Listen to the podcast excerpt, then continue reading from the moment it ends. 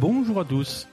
Bonjour Aza, bienvenue dans ce 125e épisode de La Belle et Gamer. Bonjour Poupie, hein, euh, forcément qui va qui va nous saboter l'épisode. Ah, comme elle est là, elle est prête. hein. Ça va Aza Ça va, ça va. Bah, j'ai pas trop de place parce que. Ouais, non, parce qu'elle s'est vautrée sur, euh, Poupie, sur la me- table. hein, me bloque. C'est euh, normal, c'est pas grave.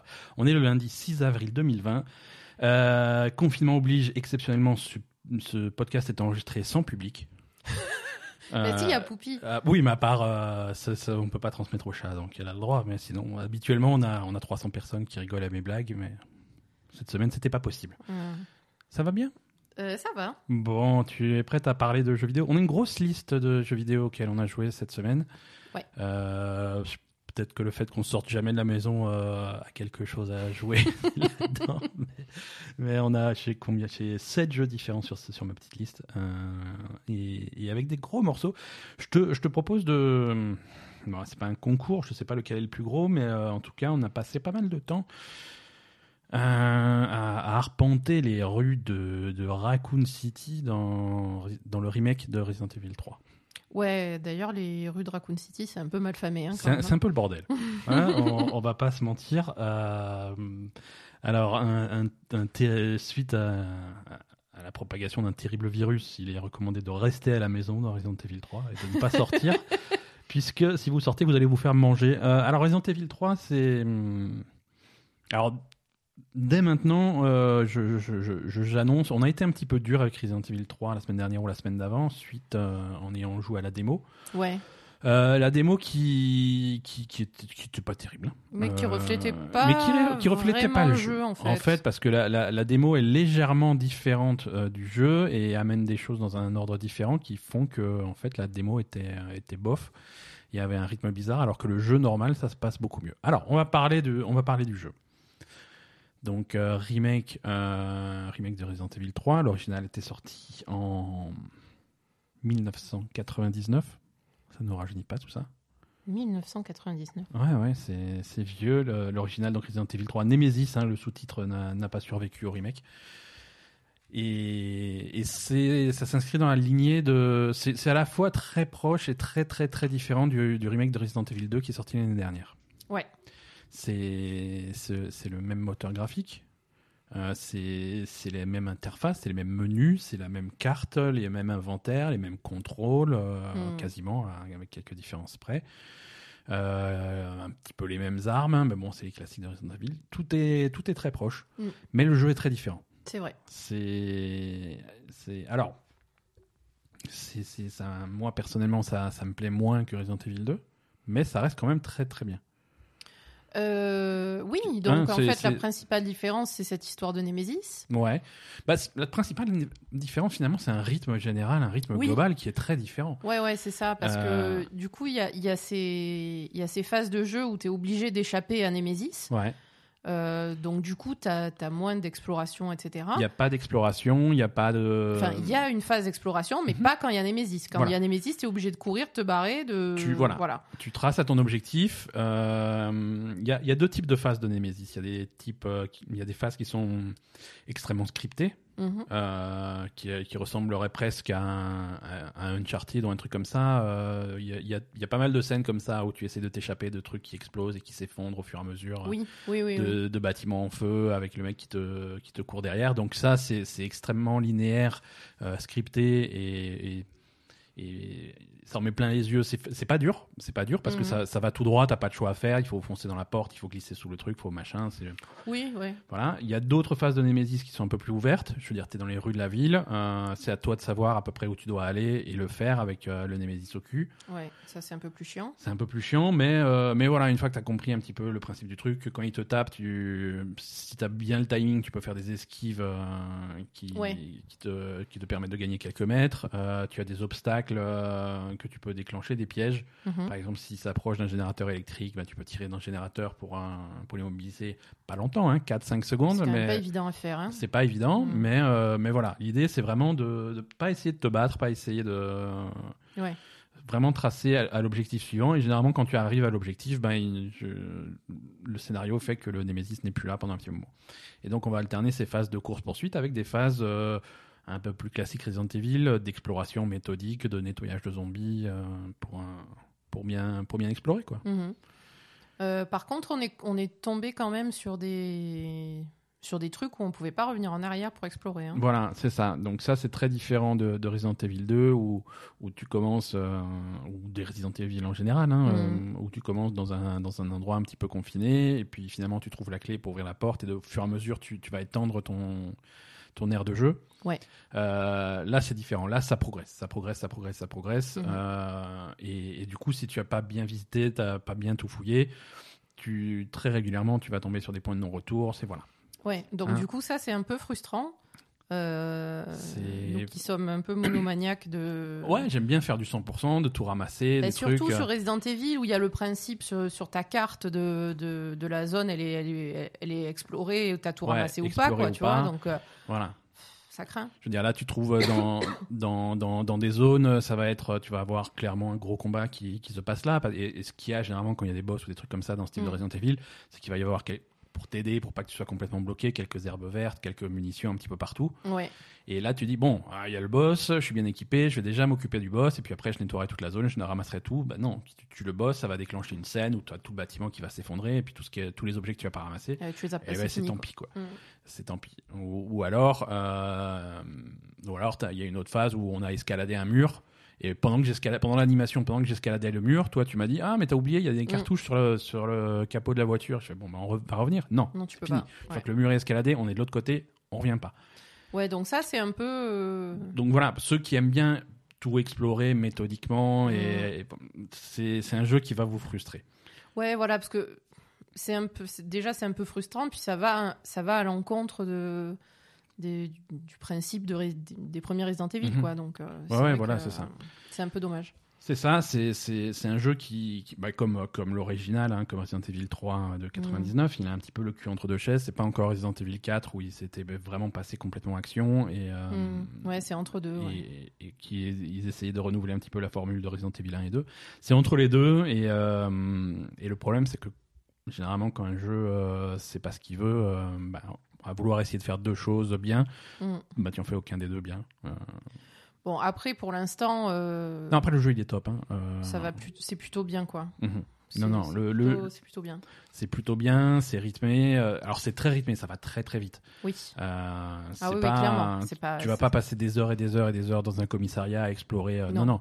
C'est tu as, t'es, t'es dans le métro et puis tout de suite après t'es dans les rues. Dans les rues tu passes Mm. un petit peu de temps, deux trois rues. T'es dans le, ensuite tu vas dans, voilà, t'as la phase dans les égouts. Alors les égouts c'est deux trois couloirs d'égouts et tu passes la suite. T'es de retour dans les rues. Mm. Ça avance, ça avance, ça avance. Les, Ça avance, les environnements ouais. Mm. s'enchaînent et ça va, ça va très très vite. hein. Mm. Ça va très très vite. Ça va peut-être un peu trop vite. hein, euh, un des, une- nous on l'a pas fini encore, hein, mais euh, une des critiques les plus les plus communes de ce Resident Evil 3, c'est qu'il est très court.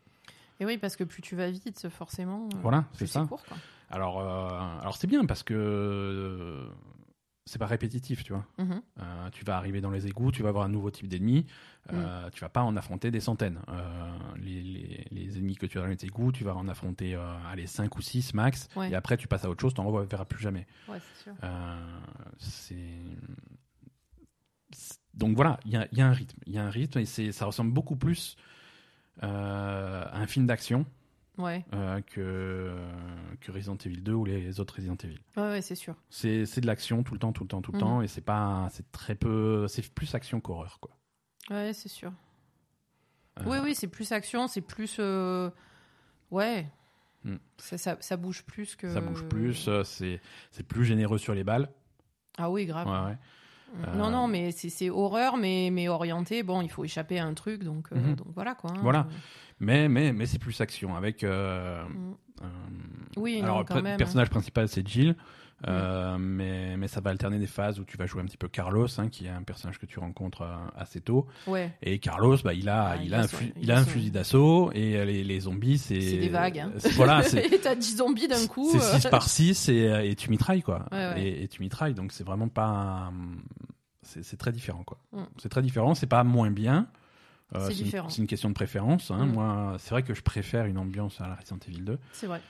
Ce, ce Resident Evil 3 est quand même un, quand même un super jeu. En tout cas, c'est une bonne surprise. Je m'attendais, à, je m'attendais à ce que ça soit nettement plus chiant euh, suite à la démo, Ouais, c'est vrai. Euh, mais, euh, mais ça, ça se passe bien. Ouais, en fait, la démo essayait de te, par- de te montrer un petit peu différents aspects du jeu en modifiant l'ordre dans lequel ça, ça Oui, se voilà, passe vraiment dans le jeu. Et en fait, c'est, ça tombe à plat. Ça marchait pas trop. C'est, ouais. C'est, un métier, ça, de faire de, de- le game design et de faire un bon rythme et un bon truc. Oui, et quand faire- tu mélanges tout. et, euh, et mettre les, les différents éléments dans l'ordre et faire progresser le joueur, c'est- un art quoi. Et si tu fais n'importe quoi pour essayer de tout, tout faire rentrer dans une démo de 45 minutes, euh, bah, ça peut tomber à plat très facilement quoi. Mais euh, mais c'est alors c'est c'est très très beau. Hein. Oui, C'est vraiment très très beau, surtout que là le, le 2 on y avait joué sur Xbox One X. ouais. Ah, c'était c'était vraiment très joli. Là, on est on est sur PC, hein, sur euh, sur un gros PC avec euh, donc euh, avec tous les effets qui vont bien, et c'est aussi très très très sympa. En tout cas, c'est un, un moteur qui est qui est très impressionnant et, et Capcom vraiment ils sont Oui, oui, Ils oui. sont- Puis ça, ga- ouais enfin, ça améliore beaucoup, mais ça garde quand même le, le charme de, de Resident Evil. Ouais, ouais, ouais, mais je veux dire, le, le, là, ils commencent à vraiment maîtriser le- leur moteur, ce qui fait que Mm. tu vas avoir euh, le HDR est très très bien utilisé. Tu as des effets de lumière, les, les- c'est Ouais. très cinématique, tu vois. C'est vraiment des belles images. Ouais, ouais, c'est clair. C'est vraiment des belles images. Mais euh, Bon. On- on- voilà. Et donc la grosse différence aussi de ce, de ce Resident Evil 3, donc c'est c'est le Nemesis. Mm. Nemesis, c'est très différent de, de, cet ennemi qu'il y avait dans, dans Resident Evil 2, Monsieur X. Ouais. euh, qui était euh, qui était stressant, qui était chiant, euh, mais une fois que tu avais compris le truc, c'était pas, il n'était pas dangereux. Mm. Il, il était pas dangereux, c'est, il te suivait un petit peu partout, très lentement. Voilà, il était juste un petit peu. Ah non, là, il est chaud, il quoi. était un peu casse-pied. Là, Nemesis, ça n'a rien à voir. Il est beaucoup plus gros, il fait beaucoup plus mal, il est beaucoup plus agile. Ah ouais, non, Euh, mais il, il- te saute dessus. Puis ouais, en il va il, a- galoper. il te sort le lance-flamme, le lance-roquette, le machin. Ouais, euh, ouais, il a, il a des armes, quoi. Non, non. Il est beaucoup plus dangereux, il fait peur. Euh, il faut pas, faut pas essayer de l'affronter, même si tu peux vraiment euh, le, lui faire mal. Hein. Tu peux l'attaquer. Euh, je te déconseille de. de- Oui, mais ça de- sert à rien de l'attaquer. Il va revenir. Il revient, il revient, mais si jamais tu dois respirer 5 minutes, euh, il y a moyen de, de, de l'assommer, quoi. Ah ouais? Il y a moyen de l'assommer. On l'a Ouais. fait, on, on Oui, l'a fait bah, deux trois reprises. mais bon, Oui, oui. Bah, l'électrocuter, ouais. Ouais, électrocuté, ou si tu lui fais péter des barils explosifs à côté de lui, vraiment, il va vraiment mettre le, ge- le genou à terre pendant un petit moment. Quoi. Oui, et après, il saute et il. Et après, Il il, saute, il te, re- voilà, il te revient sur sa gueule, et il te la met une gueule. tatane. euh, et et c'est là que tu as ce bouton esquive qu'il faut maîtriser, euh, Mm. qui, qui marche bien. Quoi. Voilà. Non, non, mais très bonne surprise sur Resident Evil. Enfin, surprise, non. euh, Mais après, comme dit, moi, j'attends quand même de voir le- la longueur du jeu parce que euh, ce rythme effréné, euh, c'est bien gentil, mais si c'est pour avoir un jeu qui dure 5 heures, euh, ouais, ouais. euh, voilà. Ouais. Combien il coûte ce jeu? 60 euros, c'est voilà, voilà, c'est un jeu. Si on se retrouve avec quelque chose qui est trop court, euh, 60 euros, c'est quand même beaucoup, quoi. Ouais. C'est ça le problème. Non, c'est évident. Alors, 5 heures, non, c'est pas un jeu qui fait 5 heures, mais il fait pas beaucoup plus. Hein. Ben voilà. Il, Donc, il en fait clairement pas 10, quoi. ah, voilà, donc euh, un jeu qui fait pas 10 heures euh, pour euh, 60 euros, je trouve Mhm. que malheureusement, c'est beaucoup. Ouais. Et tu as pas, tu as pas ce que tu avais dans Resident Evil 2, euh, même si c'était un petit peu pour les pour les puristes, mais la possibilité de rejouer le jeu Mm. avec l'autre personnage. Oui, Euh, bah, après, c'est le principe du truc. euh, voilà, Resident Evil 2, il y avait, t'avais le, le premier run avec euh, ben, soit Claire, soit l'autre que tu choisis, soit Claire, soit Léon au choix, et ensuite tu rejouais le jeu avec l'autre personnage. Euh, alors c'était un recyclage des mêmes environnements avec quelques Ouais, événements vrai. différents, mais mais voilà, c'était quand même euh, quelques quelques heures en plus Mhm. euh, que que là tu n'as pas. Ouais. Là tu n'as pas. C'est un euh, d'une seule traite et une fois que t'as fini, bah t'as fini. Oui, voilà, c'est c'est un peu. euh, Voilà, donc pour Resident Evil 3, euh, donc cette semaine on va aussi parler. Alors la- l'autre grosse sortie de la semaine, ça a été Persona 5 Royal. Ouais. Donc ça j'ai envie d'en parler aussi un petit peu. Euh, Je vais, même si c'est euh, une version étendue d'un jeu qui était sorti en, 80 en 2017. Mhm. Euh, j'ai envie d'en parler parce que c'est quand même un, un événement. Déjà, c'est pour moi, c'est un des meilleurs, euh, un, un des meilleurs jeux de rôle japonais. Ouais. Euh, jeu de rôle japonais, il y a beaucoup de gens qui n'ont pas joué. Déjà, c'est un genre qui est un petit peu particulier. Mhm. Et aussi, le jeu était jusque-là pas disponible en, en français. Mm. Voilà. Là, pour la première fois, le jeu est disponible en français, donc plus aucune excuse pour, un- pour les réfractaires. Euh, c'est un gros morceau, hein, Persona 5 pour le finir. euh, Ah là, par contre, euh, oui, c'est pas 5 heures. hein. Là, là, par contre, voilà, si vous voulez en avoir pour votre argent, euh, ça c'est pas pareil. Là, entre euh, à côté d'un Resident Evil 3 qui fait entre 6 et 8 heures, euh, Persona 5 l'original, c'était une bonne centaine d'heures, sans, sans, sans rusher. Alors bien entendu, tu peux toujours euh, faire le speedrun et passer les cinématiques, mais bon, c'est un jeu de 100 heures. Ouais. Per- Persona 5 Royal, on est plus au- autour de 130 heures. Mhm. Euh, Donc euh, prévoyez, euh, prévoyez encore deux mois de confinement pour, euh, pour le faire proprement. Et hum, donc on a bon c'est un, un jeu que je connais bien, hein, Persona 5 on l'avait fait à l'époque, j'avais beaucoup aimé, mais j'ai quand même un- quand même eu envie de le, de le relancer pour regarder un petit peu les différences. Alors tu vois pas toutes les différences. Hein, là, euh, alors déjà, c'est un jeu qui met, qui met quand même pas mal de temps à démarrer. Enfin, pas pas mal de temps à démarrer, mais bon, il y a quand même beaucoup d'intros, etc. On a C'est normal. On a joué deux heures à Persona 5 Royal. J'estime que le jeu n'a pas encore commencé. C'est ça. Hein Donc du coup, c'est vrai qu'au début, tu vois pas trop les différences, à part euh, au tout début, il Mais, y a. mais tu vois la euh, philosophie du truc déjà, c'est-à-dire que tu as des nouveautés qui sont injectées très régulièrement euh, sur le jeu qui existait déjà. Ouais, moi, la seule nouveauté que j'ai vue, c'est le nouveau personnage euh, qui, qui a eu sa, son Donc, apparition. Tu as, tu as déjà quelques scènes avec le, nou- le nouveau personnage. Oui. Euh, tu, as, tu as des musiques qui sont différentes. Musiques, Euh, ouais. Tu as des interfaces qui sont un petit peu différentes. Ouais. Mais, mais voilà. Alors, les, les différences, pour, pour Bon, ceux qui ont déjà. C'est pas fou quand même, hein, les différences. hein. C'est le même jeu. On reste- c'est ouais. Persona 5. Mhm, C'est Persona 5, c'est le même jeu, la même histoire, avec des petits trucs en plus à gauche à droite. c'est ça. Et, euh, et aussi pas mal de trucs de, de, de qualité de vie en fait qui vont, qui vont améliorer le jeu, qui vont le rendre pas plus facile mais plus, plus agréable. Quoi. Mhm. Euh, les, les grosses différences d'un point de vue contenu pur, euh, c'est donc ce nouveau personnage Ouais. euh, que, tu vas, que tu vas rencontrer au fur et à mesure de, de la progression, mais, mais qui apparaît très tôt, qui commence à avoir des scènes très tôt dans le jeu. Bah, parce que de toute façon, le début du jeu, en fait le tout début du jeu, ça commence.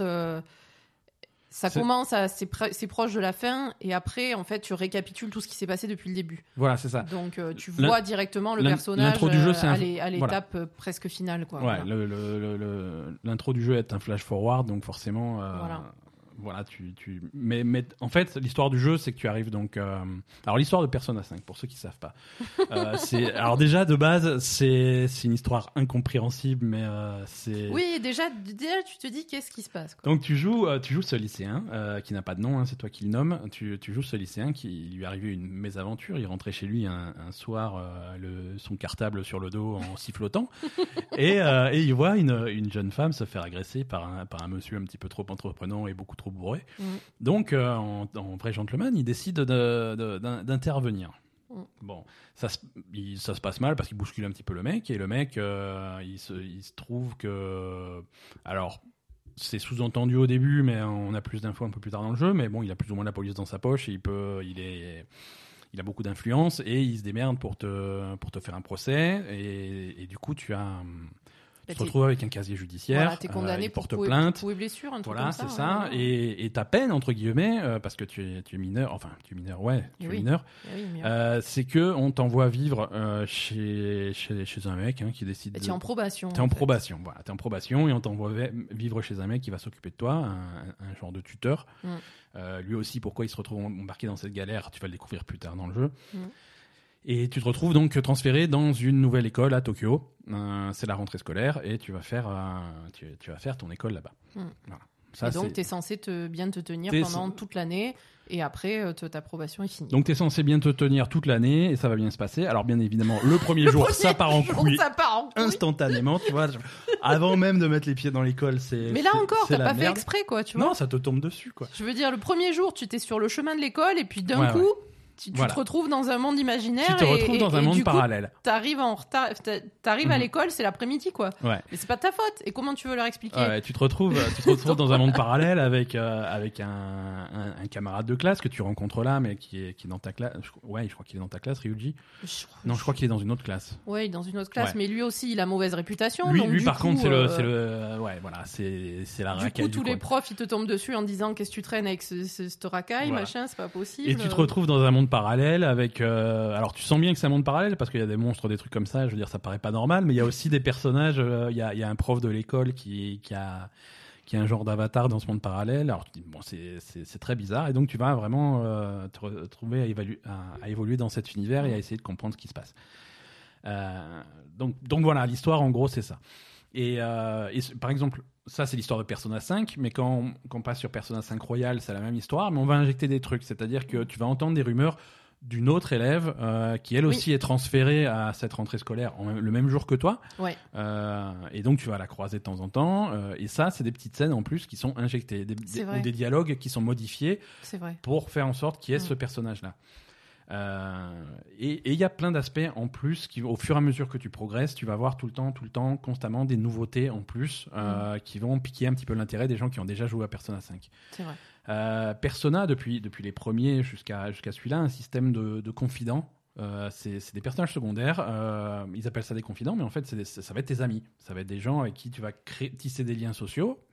Oui, Euh, c'est tout. En fait, c'est ton, ton groupe euh, à la fois de combat et d'amis au lycée, quoi. Oui, mais pas seulement. Ça va être, euh, ça va être des gens que tu vas croiser dans la rue, que, une journaliste, euh, ça va Ah oui, voilà, euh, l'infirmière qui tient la clinique locale. Ah oui, c'est, ouais. Des gens. C'est un docteur, hein, pas infirmière. Ouais, un docteur. euh, Docteur bizarre, mais. Docteur bizarre. Voilà. do- docteur punk, hein, mais docteur. Docteur, euh, franchement, il vaut mieux pas y aller, mais. mais non, docteur, non, non, elle, est très compétente. C'est aussi, il y a, il y a Euh. aussi, il y a aussi un mec qui tient un magasin de, de, pas d'armes à feu, euh, mais de, Ah, bah, de. de, de fausses armes, tu vois, de, je sais plus comment il s'appelle ça. Bah, le pistolet à billes. hein, Voilà, c'est ça, en gros. Bref, il y a, y, a, y plein de confidents différents. Et, et donc, Persona 5 Royal, c'est des confidents supplémentaires, des Mm. personnages que tu n'avais, soit que tu n'avais jamais rencontrés, soit qui n'étaient pas vraiment des confidents jusque-là et qu'ils deviennent. D'accord. Euh, Il y, a- il y a les deux jumelles euh, qui tiennent euh, le, qui, qui, qui ont un- les deux jumelles en bleu là, qui Justine et machin. Les geôlières? Euh, ouais, ouais, ouais. Qui, que tu peux te retrouver dans le monde réel, traîner avec elle et là aussi faire Ah, monter une jaune. Voilà, ça, ça n'existait pas avant. Euh, Il y, a un- il y a un personnage, un, un autre étudiant euh, un petit peu antipathique euh, qui, est, qui, qui fait des heures sup en tant que détective, Ah oui. Akeshi, Ouais. qui, a- qui avait une jauge de confident dans Bah Persona oui. 5, mais qui, mon- qui montait avec l'histoire principale. Tu pouvais pas, Ah, tu pouvais pas faire ch- choisir d'aller traîner avec lui pour faire monter là. Maintenant, tu Mais en peux. même temps, t'avais pas envie d'aller traîner avec lui Ouais, parce que tu peux. pas super sympathique. Oh, Tu peux, maintenant tu peux. Euh, et tu as, aussi un nouveau personnage qui est un conseiller d'orientation de l'école avec qui tu peux également traîner. Et passer du temps avec ces personnages, ça donne des, euh, des, avantages, euh, des avantages que tu vas pouvoir exploiter en combat ou dans Mhm. ou dans d'autres aspects du jeu. Et qui vont faciliter des choses qui étaient un petit peu chiants dans le jeu original. Euh, quand tu explores des, des donjons dans Persona 5, le gros truc qui va te limiter, c'est ta jauge de mana. Parce que Ouais. euh, la plus, une fois c'est très très dur de reprendre du mana. Mhm. Une fois que tu n'as plus de mana, euh, les combats deviennent beaucoup plus compliqués, beaucoup plus longs, beaucoup plus fastidieux. Donc voilà. Mm. Quand tu es à court de mana, eh ben, tu sors du donjon, euh, tu vas te reposer et tu reviens un autre jour. D'accord.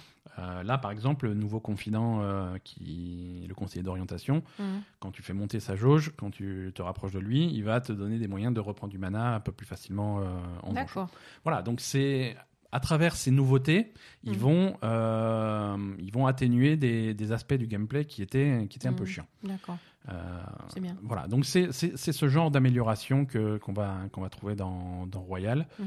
Euh, des, des trucs vraiment bienvenus pour, pour faciliter le, le gameplay. Là où le gameplay était, était un petit peu trop pénible, c'est c'est un petit peu adouci par Royal. Donc moi je trouve ça plutôt cool. C'est pour ceux qui pour ceux qui découvrent le jeu pour la première fois avec Royal, ça, ça, ça améliore un jeu qui était déjà, qui était déjà fantastique. Donc Ouais. c'est vraiment euh, chaudement recommandé, Persona 5 Royal. Ah oui, ça c'est Euh, sûr. Mais après déjà, enfin, Mhm. je veux dire tout de suite, tu te retrouves avec la musique. Euh, euh, C'est un jeu qui a un mais style incroyable. c'est- Quoi. Non, mais c'est c'est vraiment un jeu qui est ex- exceptionnel, quoi. Je veux dire, tu, tu te retrouves avec cette musique, c'est trop bien, quoi. T'es t'es- t'es La- de retour dans ce dans, dans cet univers La, qui, est- qui est la génial, quoi. la musique est fabuleuse, les me- mais que ce soit les menus, les animations, les trucs, il y a ça vraiment ça. Ouais, c'est trop il y, a, bien. il y a quoi. un style qui est unique, qui est. un- Et moi, qui est j'ai- vraiment j'aime beaucoup le personnage principal. Et tu vois, c'est trop bizarre parce que Pas- mais pourtant, il a pas de. voilà, il dit jamais rien. Ouais, ouais. Et en fait, il est toujours là comme ça, avec les mains dans les poches. Nonchalant, quoi qu'il arrive. complètement nonchalant, il s'en fout, quoi. Et c'est trop bien. Et autour de lui, t'as les autres personnages qui pètent un câble à chaque fois qu'il se passe un truc, et lui, il Ouais, est lui, toujours. euh, voilà. Et, et- et ils arrivent à, à donner du caractère à ce Mhm. personnage euh, qui est a priori euh, dans ce genre de jeu vidéo, le point faible du jeu, qui est ce personnage central que tu joues, qui ne parle jamais et qui, Ouais, ouais. qui réagit pas vraiment, en fait. Et ils arrivent à faire de, de ce personnage-là un, un- un personnage trop cool, quoi. Ouais, ouais. Donc, euh, Et c'est ça, toujours- c'est- c'est assez Et génial. c'est toujours assez difficile de faire un personnage principal qui est finalement qui est, qui est toi finalement euh, Oui. quelque part, euh, de, de le faire intéressant parce que si s'il dit jamais rien, bah, il est pas intéressant. S'il dit des trucs, eh ben, p- il peut avoir des réactions que, que tu approuves pas ou des trucs Mhm. comme ça. Donc du coup c'est très compliqué de faire euh, surtout ouais. dans un dans un jeu euh, un jeu de rôle comme ça où tu passes un petit peu de temps avec ton, ton personnage. Mais Euh, là, c'est en, en même temps toi et pas toi quand même, hein, parce que c'est oui, c'est quand même, euh, il a quand même une histoire, c'est quand même un personnage à part. C'est toi qui Ouais. le joues, mais c'est quand même Ouais, un a- personnage à part. il a pas de nom, tu es obligé de le donner, Oui, oui, de bien le nommer, sûr, tu ouais. vois. tu le euh, nommes, ouais, effectivement. Donc c'est c'est entre deux, mais bon, voilà, il y a toujours cette espèce de nonchalance qui est, qui est, qui est très sympa en fait. Ouais. Alors il a un nom officiel, hein, je sais plus ce que c'est. euh, Ah ouais, puisque finalement il a, si tu regardes l'animé de Persona 5 ou les mangas de Persona 5, bah, il a, il a un Il nom. a un nom, ouais. Il a un nom. D'accord. Euh, mais je sais plus ce que c'est. Dans le jeu, à aucun moment il te le donne et c'est à toi de donner un nom. Quoi. Il te met, suggère même pas un truc par défaut. euh, c'est, c'est à toi de le nommer. Non, puis après, même ce personnage-là, quand il passe en, dans le monde euh, parallèle, donc en persona, il est, c'est Mhm. Joker, quoi. Ouais. Et là, tout de suite, c'est complètement différent, en fait. C'est cette espèce de personnage très virevoltant euh, qui, Mhm. qui est, qui je sais pas, euh, c'est, c'est- Ouais, non, il a C'est la trop classe. bien, quoi. Il a la classe. il a la classe des deux côtés et, et c'est deux personnalités vachement Mhm. différentes, en fait. Ouais, ouais. C'est, voilà. Alors je reviens, je reviens aux bases de, aux bases de Persona, de Persona 5 et de Persona en général pour ceux qui ont, qui ont jamais touché à ce genre de jeu et qui seraient un petit peu curieux. C'est, c'est un jeu où tu, en fait, tu joues jour après jour. Oui. Le- une, un des principes de base du jeu, c'est que tu joues jour après jour. Tu as un calendrier. Tu commences, euh, tu Le jour commences de la rentrée. le jour de la rentrée, Mm. rentrée japonaise. le- je crois que c'est le 6 avril là dans le jeu. Ouais, non. Euh, tout, si, début- tout- peut-être. tout début du mois d'avril. Ouais, début du mois d'avril, ouais. Et, euh, et bah, ça tombe bien, le ce 6 avril, C'est- le jour de la sortie de ce podcast. Donc vous pouvez jouer un jour par, euh, par jour. Et, et en fait, chaque, jour, tu vas décider ce qui se passe. Le matin, tu vas, bah, tu vas aller à l'école. Les, les jours de la semaine où il y a école, le week-end, c'est un petit peu différent. Et donc, euh, tu vas faire tes actions à l'école. Tu as, et tu as vraiment le, le temps de la journée qui, qui avance. Tu, tu vois ce qui se passe quand tu es à l'école. Alors parfois, tu vas même avoir des cours. Tu vas voir ton personnage assis en classe euh, qui va répondre à des questions, qui va apprendre des Ouais. trucs Mm. l'occasion de faire monter certaines stats, euh, si, tu si tu participes bien en cours, des trucs comme ça, Mhm. c'est important. Ensuite, tu vas décider. Oui, quand on vous pose des questions en cours, il faut bien euh, il faut bien, rép- si vous répondez bien, ça vous donne, ça vous fait monter les, les Ouais, stats en fait. Voilà. Donc faites gaffe parce que c'est assez dur les questions. Donc euh, Ben il triche, il va voir sur internet, je balance. Exactement, je vais toujours, toujours avoir la bonne réponse sur Internet. Et donc, tu as ta journée en cours. Et ensuite, après les cours, tu es plutôt libre. Donc, c'est toi qui vas décider bon, est-ce que je vais travailler mes cours à la bibliothèque pour faire monter mes stats? Est-ce que je vais traîner avec mes potes pour faire monter mes, mes liens sociaux Ouais. avec telle personne, telle personne, telle personne? Est-ce que je vais aller faire un donjon pour euh, faire progresser un petit peu l'histoire ou des trucs comme Mhm. ça Est-ce que je vais rentrer à la maison et rien faire C'est déconseillé. Et voilà, et tu as plein d'activités en soirée. plein tu peux- d'activités à faire. voilà. T'as- ensuite, tu es en soirée. Soirée aussi, tu peux choisir est-ce que tu vas traîner dehors, est-ce que tu vas sortir, des trucs comme ça. Mm. Grosse différence entre Persona 5 et Persona 5 Royal. Euh, dans Royal, en soirée, tu es beaucoup plus libre. Euh, Ah bon? Ouais, ouais. Parce que dans Persona 5, c'était tout- c'est devenu une blague, quoi, mais c'était c'était très chiant. Arrivé le soir, tu essayais de sortir et tu avais ton compagnon chat qui te disait Non, non, euh, on a une grosse journée demain, on va aller se coucher plutôt. Et souvent, le soir, tu pouvais pas sortir. Là, tu peux beaucoup plus sortir le soir. Il y a des nouvelles activités, il y a des billards, des fléchettes, des trucs comme ça, un nouveau Mm. quartier que tu peux explorer pour traîner le soir un nouveau bar, des trucs comme ça. Donc plein de choses à faire avec tes copains ou tout seul. Mhm. Euh, tu as tu as la laverie où tu peux faire ton, tu peux faire ton linge, des trucs comme ça. Ça paraît con, mais chaque chaque petite activité a une a une utilité particulière et, Mhm. et, et donc ça ça devient vraiment un truc de gestion du temps. Oui. Truc de gestion du temps, tu vas gérer ta progression, euh, tes, comment tu fais progresser ton, ton personnage pour atteindre des objectifs et certains objectifs avec une deadline Mhm. en disant voilà, bah, par exemple là, il, faut que tel truc, euh, tu as un donjon à explorer avec un boss à la fin, euh, et ça, il faut que cette situation soit résolue avant le 12 mai. Ouais. Tu vois Ouais, Et donc voilà, tu as le calendrier qui avance, tu, tu te prépares le plus possible pour aller faire le donjon, une fois que c'est parti, c'est parti. Quoi. Ouais. Euh, donc c'est l'aspect gestion du temps euh, Ouais, ça, sur, sur toute l'année scolaire, puisque Mm. tu vas faire vraiment toute l'année, euh, c'est super important. Le Persona 5, le premier, faisait pas toute l'année, c'est bien ça. Et le Royal, là, il fait un an complet. Euh, alors oui et non. Euh, les, perso les personas font jamais vraiment toute l'année. Ah. Euh, En fait, je- ce que je pensais, c'est que sur Royal, ils avaient rajouté du temps, c'est ce que tu disais. ils rajoutent du temps. On est, on est toujours pas à 365 jours joués, Ouais, mais il y a, y a un peu plus d'un mois en plus. d'accord, ok. Voilà, avec, avec des, événements fixes euh, au, Mhm. au- fil du temps, quoi. Donc euh, non, c'est franchement c'est intéressant comme chose. C'est vraiment Ah non, intéressant. il y a plein d'aspects. euh, C'est bien écrit, c'est drôle. C'est euh, Mhm. les personnages sont tous sont tous super attachants. euh, c'est Oui, oui. très très chaudement recommandé Persona 5 Royal. Non, Euh, puis en plus, ouais. à travers ce- cette, euh, cet univers qui est, qui est euh, fantasmagorique, on va dire, Ouais. c'est finalement euh, les, les sujets qui sont traités sont des sujets assez épineux, on va dire, puisque c'est le harcèlement sexuel, c'est euh, Mhm. voilà des Mhm. trucs euh, Alors, en non seulement. harcèlement sexuel des jeunes filles. Ouais, ouais. Déjà, le premier premier truc, c'est ça. Mhm. Et ça, c'est un aspect du jeu dont on parle pas beaucoup. Alors, non seulement c'est les, les, les sujets qui sont, bo- euh, sont abordés, c'est des sujets d'actualité qui sont Mm. un, petit peu, euh, un petit peu épineux et qui c'est pas toujours facile de les gérer euh, correctement. Et, euh, et Persona 5, s- parfois, tape un petit peu à côté sur certains sujets, mais Ouais. voilà, bon. Euh, mais surtout, voilà, c'est des sujets qui sont vraiment inspirés de, de, de faits divers japonais qui sont vraiment arrivés. D'accord. Hein, euh, le, le, le premier méchant que tu vas affronter entre guillemets dans le jeu, c'est euh, c'est un des professeurs de ton école Ouais. euh, qui est bon reconverti comme professeur et, et- et responsable de l'équipe de, de handball ou volleyball Vous voulez, je crois, ouais. et qui est un ancien médaillé olympique. Donc ça, Euh, c'est tiré d'un- d'un- d'une vraie Et- affaire euh, et, criminelle. et ce prof, euh, il, exploite un petit peu sa position pour être un petit peu. euh, Bah, il harcèle ses élèves. en Il fait, est- il hein, harcèle que ce les soit, élèves. harceler sexuellement les filles ou harceler psychologiquement son équipe, l'équipe son dont, équipe, ouais, ouais, dont sûr, il est hein. responsable, et il dépasse un petit peu ses, ses- ses fonctions. Et ça, et ça c'est quelque chose qui est tiré d'un fait divers japonais qui est, vrai, qui est bien connu là-bas et qui, qui est vraiment arrivé. Quoi. Euh, et la plupart, euh, la plupart des, des- la plupart des, des- des cas qui sont traités dans, Mhm. dans le jeu sont tirés de, de quelque chose qui est vraiment arrivé. Quoi. Ouais, ouais, bah, c'est intéressant. Après, euh, Mhm. bon. Oui, tout à fait. ouais. Mm.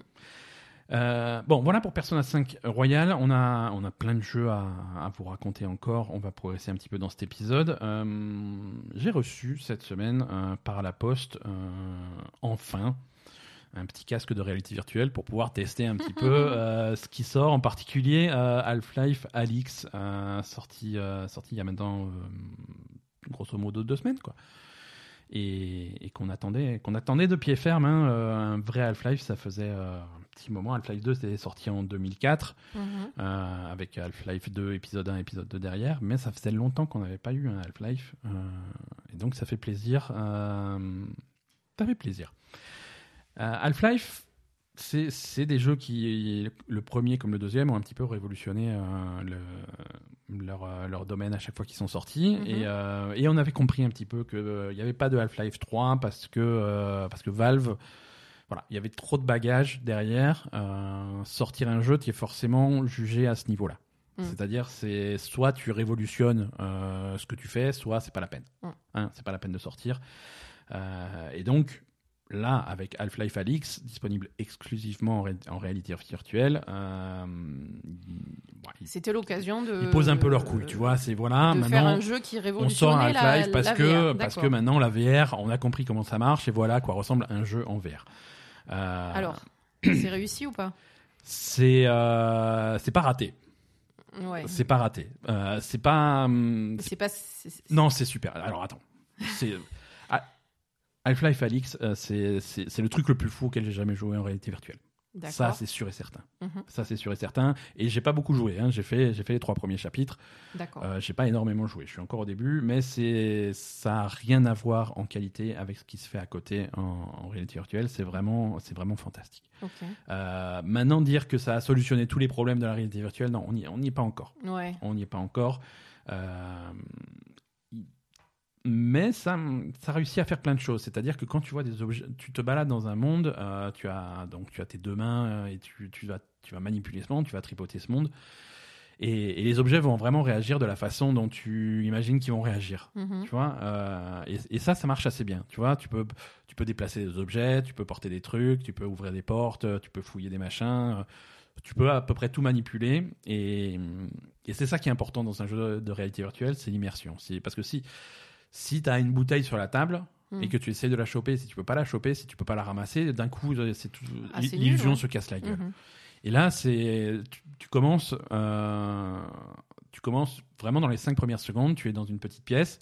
Euh, Il y, a, il y a une fenêtre un petit peu dégueulasse qui, met- qui- avec une vue sur la ville, et tu as des, tu as des feutres par, qui, qui traînent. Tu, et tu ramasses un feutre et tu commences à dessiner sur la fenêtre, et, ça- et ça, et ça marche. Ça Mhm. marche comme tu voudrais que ça marche. Tu as une éponge à côté, tu nettoies, tu recommences, tu fais tes trucs. D'accord. Ça fonctionne. Euh, tu, tu as des bouteilles, tu as des ouvre-bouteilles, tu peux décapsuler une bière. Tu, ça marche. Il y a- ça fonctionne. D'accord. Tu peux Euh, interagir avec tout ce voilà. qu'il y a autour de toi. t'es es un petit peu maladroit parce que Bah oui. parce que tu, vas quand même ramasser des objets qui ont pas de consistance donc tu vas ouvrir fermer tes mains mais elle est- si tu ramasses une bouteille de bière elle a pas de poids finalement euh, donc ça fait un petit peu bizarre tu es un petit peu maladroit et j'ai cassé quelques bouteilles de bière. Euh, mais mais voilà c'est fun. Et après y a une fois que tu t'es amusé un petit peu avec cet univers il y a le jeu en lui-même. Mhm. et le jeu en lui-même va solutionner euh, un, un certain nombre de, de- de problèmes de, de VR, donc c'est de, de déplacement, de- d'agilité du personnage, des choses comme ça. Et il y a des trucs qui sont, qui sont assez malins. Tu as, on te file des gants, euh, ce qu'ils appellent des gants magnétiques dans le jeu, Mhm. qui vont te permettre de pas d'avoir des pouvoirs télékinétiques, mais presque. euh, des objets qui sont loin, Mhm. tu vas pouvoir les agripper de loin et les faire venir à toi. D'accord. Euh, et c'est et c'est assez naturel. Les premières fois, tu, tu galères un petit peu à comprendre comment ça marche, mais finalement, voilà. Tu, tu, tu, tu, tu envoies ta main ouverte vers un objet, tu, tu vas le voir briller un petit peu, Mhm. tu fermes ta main, ça va l'agripper, et tu fais un coup sec vers toi, et l'objet est propulsé vers toi. Et ensuite, et, c'est là que la, la réalité virtuelle, c'est assez impressionnant. Tu as l'objet qui est propulsé vers toi, et tu vas tu l'attraper. l'attrapes Et quand tu l'attrapes. Et, Et et ça marche bien. Est-ce que tu te les pris dans la gueule parfois? Et parfois, tu te les prends dans la gueule, parce que. Exactement. Non, mais c'est ça. Ah, il faut la gripper au bon moment, quoi. Ah, faut l'attraper. Il vole vers toi et il faut l'attraper. Il faut un petit peu d'agiter. Alors, quand tu es dans, quand tu es au début dans le terrain vague où il t'explique le truc, fait, vas-y entraîne-toi, tu arrives vachement bien. quand tu as cinq zombies qui commencent à te, à te taper dessus, à te courir après, que tu, tu essayes d'attraper le, le- le- les, les cartouches de, de, de pistolet qui sont au bout du truc, c'est nettement plus compliqué. Le truc qui tombe à tes pieds, fait ah putain. tu- Donc c'est un peu la merde, mais ça marche bien. Ça marche bien et, et tu vas avoir des, des aspects du jeu qui sont Mais il y a des zombies dans Half-Life? Ouais, ouais, ouais. Oh Non, putain, j'ai rien compris. moi. Ouais, oui, bon, un petit peu. Je- Mais je te montrerai. Et, et donc, tu, tu as des relations avec, avec ton arme, par exemple, qui sont très différentes d'un jeu normal, tu vois. Mhm. Parce qu'un jeu normal, un shooter normal, tu te balades et machin, tu, tu tires, euh, ensuite tu recharges, ça remet des balles dedans, tu, tu te poses pas de questions. Tu as une touche Mhm. pour recharger, c'est tout. Là, recharger, euh, c'est. une entreprise, hein, c'est-à-dire que tu as. Donc, il, tu as- il faut appuyer ton pistolet quand, quand le chargeur est vide. Alors, déjà, chargeur réel. D'accord, C'est-à-dire que s'il reste 3 balles dans ton chargeur et que tu décides de changer de chargeur, bah c'est 3 balles de perdu. hein. d'accord, ok. Hein Donc quand ton chargeur est vide, tu as un bouton pour éjecter le chargeur. Ouais, Tu vas chercher, avec l'autre main, tu vas chercher un chargeur dans ton sac à dos. ouais, Euh, tu, le- tu le mets dedans et, et ensuite tu, tu, tu, en- tu enclenches l'arme. quoi. Donc c'est Ouais. des mouvements réalistes, mais faut le faire. Et au cœur du combat, il ah faut non, le faire. mais tu peux, oui. Au cœur du combat, tu, voilà, moi j'ai mes- j'ai mon chargeur, mon Oui, flingue, il y a tout qui tombe par t'appuies sur terre. un bouton, quoi. Non, là, c'est là, la merde, quoi. Oui, mais bon, au moins, c'est réaliste. Ouais, et du coup, euh, et par contre, en tout cas au début du jeu, je- il est possible que ça change un petit peu plus tard, mais au début du jeu, c'est on, on met de côté l'aspect shooter que- qu'avait Half-Life jusqu'à présent Mhm. pour un côté plus euh, plus survival horror, presque presque un côté Resident Evil, D'accord. euh, parce que alors parce que en réalité virtuelle, c'est super facile de te faire peur. Quand t'as des zombies qui te sautent dessus, des trucs qui te sautent à la gueule, machin. Bon, c'est assez facile de t'impressionner. Euh, et là, on te file un, un petit flingue de merde avec deux chargeurs, et voilà, et tu regardes ton truc, tu sais qu'il te reste 8 balles, t'as trois zombies devant toi. tu- bon, on va pas les rater, quoi. Et- mais, mais du coup, tu as, tu as cet aspect euh, que, que Half-Life 2 faisait vachement bien, c'est que pour chaque scénario de combat qu'on te met devant toi, euh, si tu réfléchis bien, si tu observes bien, tu vas faire, bon, qu'est-ce qu'il y a comme alternative? Euh, Est-ce qu'il y a un baril explosif? Est-ce qu'il y a un truc que je peux mettre en travers pour empêcher les zombies Mhm. de, de venir? Euh, Est-ce que je peux éviter tel ou tel combat d'une façon ou d'une autre? Et généralement, la réponse est oui. Mhm. Euh, Il y a toujours des façons de- de- d'é- d'éviter des trucs. Parfois avec des techniques qui sont vieilles comme Half-Life. quoi. Euh, par exemple, euh, il y, a, il y a- il y a des ennemis qui sont très classiques de Half-Life qui sont en fait euh, des espèces de, gueules qui sont pendues au plafond Mhm. avec une langue qui pend jusqu'en bas. D'accord. Voilà. Donc ça, si jamais tu avances un petit peu vite et que tu remarques pas, bah, là, tu te colles à la langue, il te, il te ment et il te, il te croque. Hmm. Mais euh, le truc, c'est qu'il va, il- c'est des trucs qui sont pas intelligents. S'il y a n'importe quoi qui se colle à la langue, bah, il Hmm. va monter, il va le croquer. Donc si tu arrives à amener un zombie dedans, il va choper le zombie, il va le croquer. Que ça, d'une pierre deux coups, euh, tu fais les deux. Ou alors tu il y a, il y a peut-être un baril explosif un petit peu plus haut euh, dans, dans le niveau. Alors tu chopes le baril explosif, tu le mets sur le côté, tu le fais rouler Mhm. et tu fais les dévaler la pente jusqu'à la langue du truc et le langue va choper, il va et le baril va exploser quand il arrive dans sa gueule. Donc ça, voilà, il y a toujours des solutions alternatives pour euh, pour, pour progresser un petit peu D'accord. et, euh, et, et- et réussir à faire ces scénarios, les faire fonctionner en réalité virtuelle pour que ça soit facile à faire, facile à mettre en œuvre, c'était pas évident. Et je trouve que c'est plutôt réussi. D'accord. Mais ouais, non, ça a l'air sympa parce que finalement, les trucs, tu les fais vraiment, quoi. Donc, les euh, trucs, tu les fais vraiment. Et c'est pas juste euh, comme d'habitude le VR où tu touches trois trucs avec tes mains et puis voilà. Ouais, quoi. ouais. Ouais, ouais, non, c'est- bah, après c'est la même chose, tu vois, tu Mhm. vas ramasser des trucs, mais voilà, c'est et il faut que je rentre dans, il faut que je rentre dans ce bâtiment et la fenêtre elle est un petit peu haute. Alors je regarde autour, ah bah là-bas il y a une caisse, je prends la caisse, je vais la ramasser, je vais la poser en bas de la fenêtre et ça me me permettre d'escalader. Voilà, c'est ce genre de trucs qui sont pas hum, l'un dans l'autre, qui sont pas forcément des trucs qui sont extrêmement novateurs en réalité virtuelle. Je veux dire, des, des, des armes qui se rechargent de façon réaliste, bah, ça c'est déjà fait. Euh, des, des caisses que tu vas débloquer, ça c'est déjà fait. Mais, mais tout mettre bout à bout dans un, dans un truc qui tient la route, dans un jeu, dans un Half-Life, euh, c'était euh, c'était pas évident. quoi.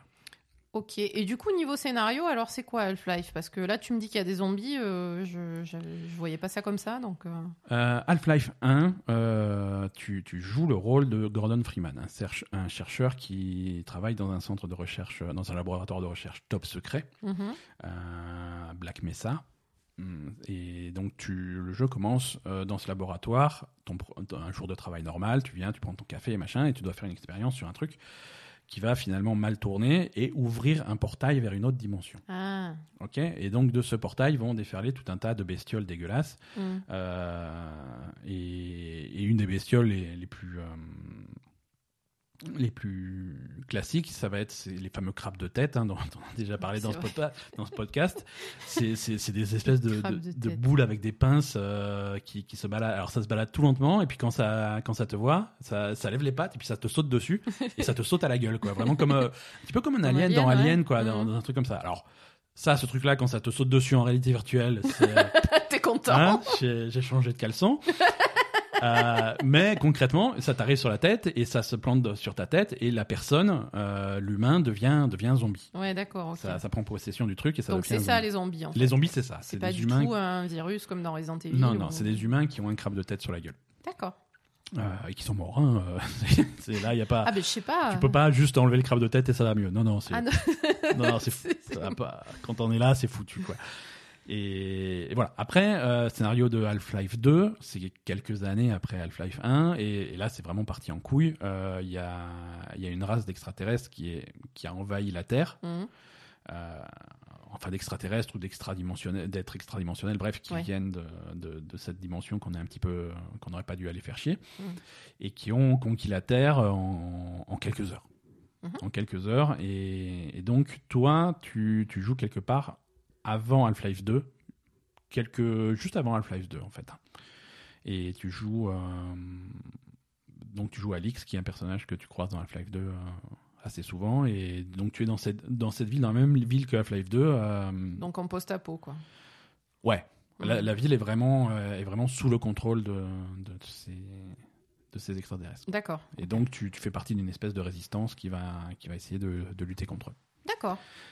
Voilà, donc, euh, Donc, non, crabe de tête, quoi. Donc crabe de tête, voilà, surtout beaucoup, beaucoup de crabes de tête. Et, et- et un jeu finalement, euh, finalement assez réussi. Euh, niveau réalité virtuelle, il y a plein d'options différentes de, de comment tu veux jouer. Est-ce que tu veux jouer assis, debout, euh, dans un espace, euh, dans un grand espace, dans un petit espace euh, Mhm. C'est alors pour l'instant, je joue dans un petit espace parce que mon câble est trop court et ma, ma rallonge euh, devrait arriver euh, d'un jour à l'autre. Ouais, en fait, Et- ça. Non, mais je veux dire, tu, tu, tu peux jouer, tu peux jouer debout sans te déplacer, quoi. Ça, t'es Mm. pas obligé d'avoir un grand espace. euh, tu peux aussi même jouer assis. euh, assis, je déconseille. Je pense que assis, il y a pas mal de choses qui marchent pas. Ouais. Euh, Il y a des endroits où il faut que tu te baisses pour ramasser des trucs qui sont qui sont bas ou des trucs comme ça. Je pense que ça ne ça ne fonctionne pas forcément. Mm.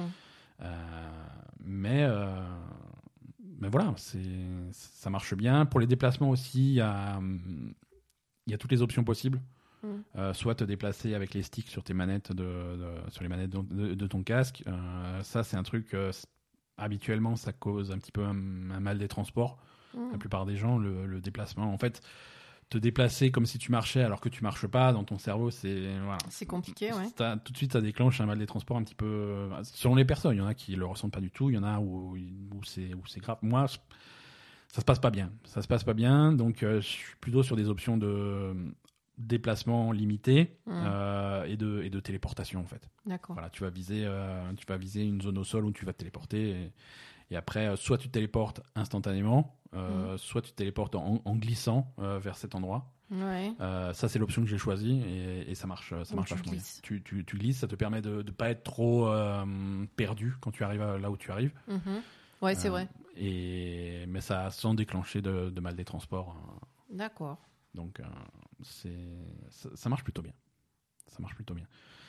Euh, voilà, non, très satisfait de, de, de, de, Half-Life Alix. On va continuer, on va continuer à y jouer. Aussi, on va aussi tester quelques, pas mal de jeux réalité virtuelle qui sont sortis ces derniers mois qu'on n'a pas testé parce qu'on n'avait pas de casque sous, Mm. les- sous la main. Donc, ça sera l'occasion de revenir un petit peu en arrière sur un. Oui, sur, tu sur- testes. hein. Je te- Oui, non. Toi, toi, t'es réfractaire. Tu veux pas, t'as Ah non, pas voulu le pas. tester. Non, hein. non, tu, non, tu veux même veux pas pas. essayer quoi. Non, je veux même pas me mettre un casque sur la tête. Il n'y a pas moyen. Il y a pas moyen. Toi, ça te fait peur. Non, mais attends, euh, j'ai déjà la tête qui tourne quand je me lève le matin, alors euh, c'est bon quoi. Ouais. non, je sais pas. je, te, je te mettrai un truc simple.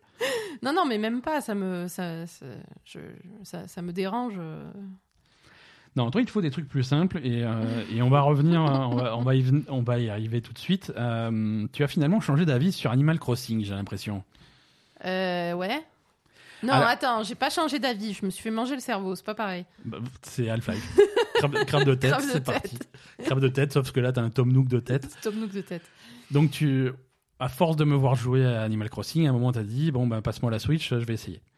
Non, c'est pas Donc, ça. tu as pris tes. va- Si, c'est ça qui s'est je passé. t'ai dit. Tu as pris non, tes non, valises non, et tu t'es installé sur mon île. C'est pas ça qui s'est passé. T'as chopé le coin le plus cool de l'île et tu as dit voilà maintenant c'est chez moi je me m'attente là. Mais grave. Oui non mais c'est ça. Non, qui s'est mais passé. en fait, non, en fait, un jour, je, je- je t'ai dit, peut-être que je devrais essayer quand même, euh, machin.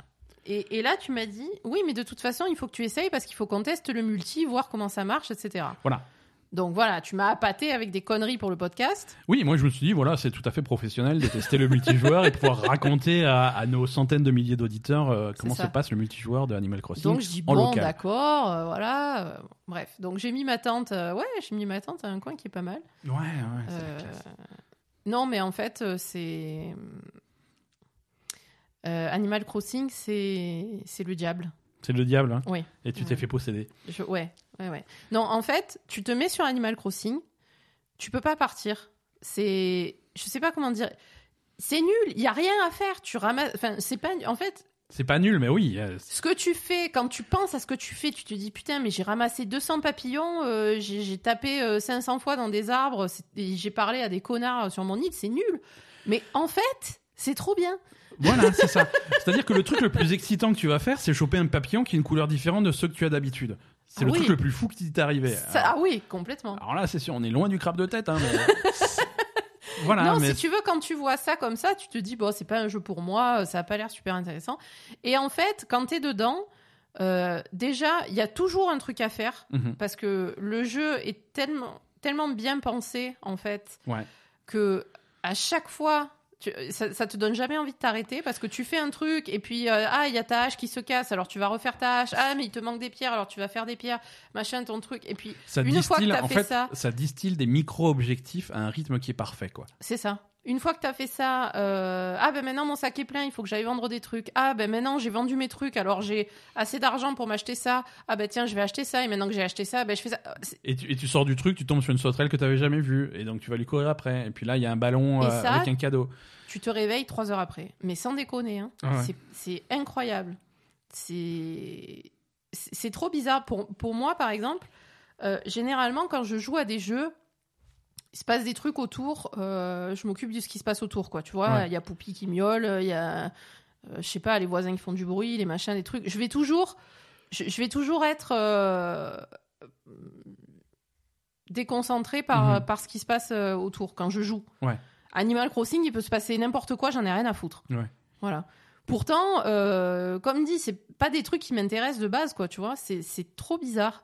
Et, et je sais pas, même des choses qui me paraissaient vraiment inintéressantes, genre euh, meubler ma maison ou, ou euh, me faire des tenues, ou je sais pas.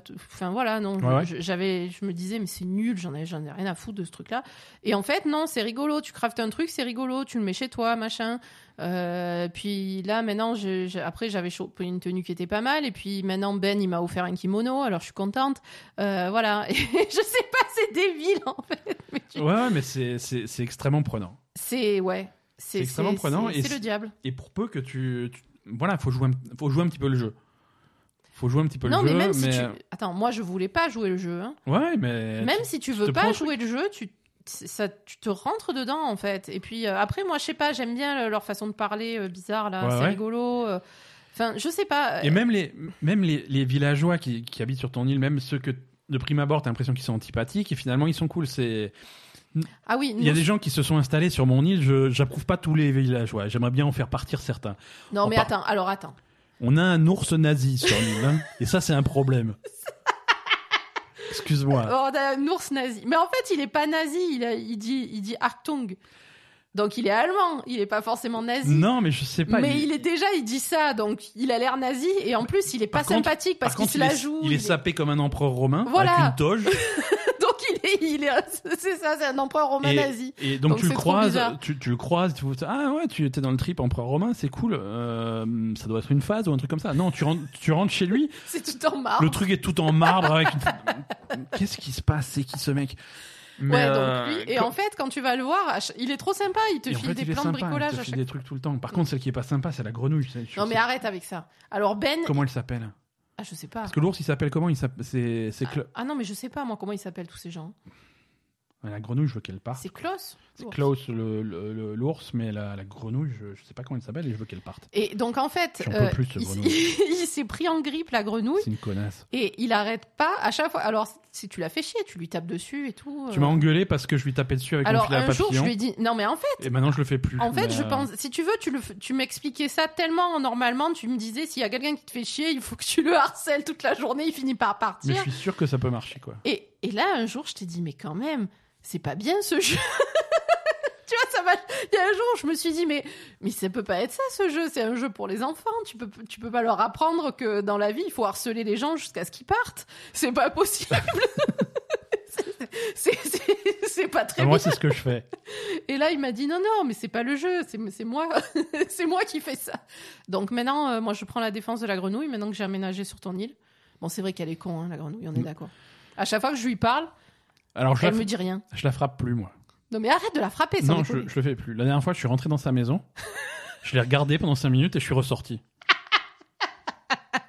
S'en fout ça. Je sais pas. Quand je suis ressorti avec un petit point d'interrogation sur la tête, genre, il voulait quoi, ce mec Je pense que ça marche. Donc voilà, arrête de harceler la grenouille, Alors- c'est un problème. Il faut être quand même honnête, Animal Crossing, c'est pas, un- c'est pas que, euh, c'est pas la fête tous les jours. Et euh, et- et il y a quand même des problèmes, et je veux en parler. Euh, Ah non, mais attends. C'est, c'est Pâques. C'est les Oh œufs, là. putain. J'en ouais. peux plus. Ah non, mais là, je- c'est Pâques. Oh, j'en peux plus. Tout ce que tu fais, tu chopes un œuf au lieu de choper ce que t'es censé choper en fait. C'est-à-dire que le, le, princi- le principe de la fête, euh, donc du 1er au 13 avril, c'est Pâques sur Animal Crossing. Mm. Euh, donc il y a des œufs de Pâques partout. Il y a un lapin, euh, il y a un lapin psychopathe, on dirait le lapin de. Ah, un lapin sous acide, hein Ouais, on dirait le lapin de Donnie Darko. Il fait trop Ouais, peur. c'est ça. Et, et le principe, c'est de ramasser des œufs euh, pour fabriquer des trucs sur le thème des œufs, euh, des œufs de Pâques. Euh, et il y, a des- il y a six types d'œufs différents. Il y en a partout. Il y en a partout. Quoi que tu fasses, tu chopes des œufs. Donc voilà, tu veux pêcher, tu chopes des œufs, tu chopes pas des poissons. ouais. Tu veux, tu veux, tu veux C'est pas un œuf de temps en temps. C'est un sur deux, quoi. Ah oui, voilà, tu veux, tu vas taper sur ton arbre pour avoir du bois. C'est des œufs qui sortent. Euh, t'as, t'as les, les, les ballons là cadeaux, euh, tu leur tires dessus pour avoir un. Normalement, t'as, Ouais. un truc sympa, tu non, te chopes un œuf. C'est un œuf qui. te- Donc, Bon. euh, Tu te, pas- t'as la marque au sol en disant putain, il y a un fossile enterré là, trop bien. Tu sors non, ta pelle. Non, c'est un œuf. c'est euh, trop. En fait, il y a énormément de trucs et. En fait, sur les cinq premières minutes, je me suis dit, ah, cool, un œuf. Mais après, c'est fini. C'est. euh, Après, à chaque fois que tu chopes, tu chopes un œuf, t'es dégoûté. T'es dégoûté. Ouais, ouais. Tu pêches, t'as un gros poisson dans la rivière et tout. Tu dis, putain, je vais me faire un super poisson. Tu sors la canne à pêche, tu chopes le truc, tu le sors de l'eau, c'est fuck you, un œuf, quoi. C'est ça. Non, non, C'est- un peu trop présent la, la- la fête de Pâques là. Pour le Et, euh, et on est au troisième jour, ça dure 13 jours, quoi. Je sais pas comment on va faire. Euh, ouais, c'est vrai. Non, non, peu long. ça, ça va être, euh, ça va être difficile. hein. Non, après, du coup, ben, je voulais parler du multi. Ouais, alors le multi, Bah, par alors contre, le je suis pas convaincu. hein. euh, bah, en fait le multi, ce que je comprends Ça pas, marche, c'est qu'il n'y a mais pas de multi quoi, parce que si quand on se met à jouer à deux, Ouais. on fait rien. Enfin, je veux dire, on fait. Si tu veux, l'intérêt, euh, bon, on va dire le, le fait qu'on soit sur la même île, c'est pas super gênant. Ouais. Ça, ça passe. Ça, ça passe, mais euh, non, ça passe pas. Je suis désolé. Ah, Non, mais là, pour l'instant, comme je suis au début, euh, je fais pas de trucs euh, très avancés non plus. Donc moi, ça me gêne pas pour l'instant. Mais Alors, est-ce qu'il y a des choses que je pourrais pas faire? Oui, il y a des choses que tu ne pourras pas faire. Il y a des choses que, que, que j'ai déjà fait, donc c'est foutu pour toi. Je Ah oui Ah non Ah non, mais le premier jour, je me suis fait niquer. Qu'est-ce qui s'était passé? Eh ben, la première fois que j'ai joué, donc euh, je, je me suis mis à jouer, machin, tout ça, et puis je me suis aperçu que donc euh, rapidement, hein, euh, Mhm. il faut faire tes, tes outils basiques, hein, voilà. Et un des outils c'est la hache, et pour Ouais. faire la, pour faire une hache, il faut une pierre. Et Ben, il avait déjà récolté toutes les pierres Voilà, sur l'île. Donc ça, c'est un des problèmes. Ça, c'est un des problèmes que tu as quotidiennement, c'est-à-dire que euh, l'île, euh, Ça se renouvelle pas en fait. si toutes les- tous les jours, les, les ressources de l'île se renouvellent tous les jours. Mais ça, c'est la, la base d'Animal Crossing. Voilà. Une fois. Une fois par jour, Donc- la première journée.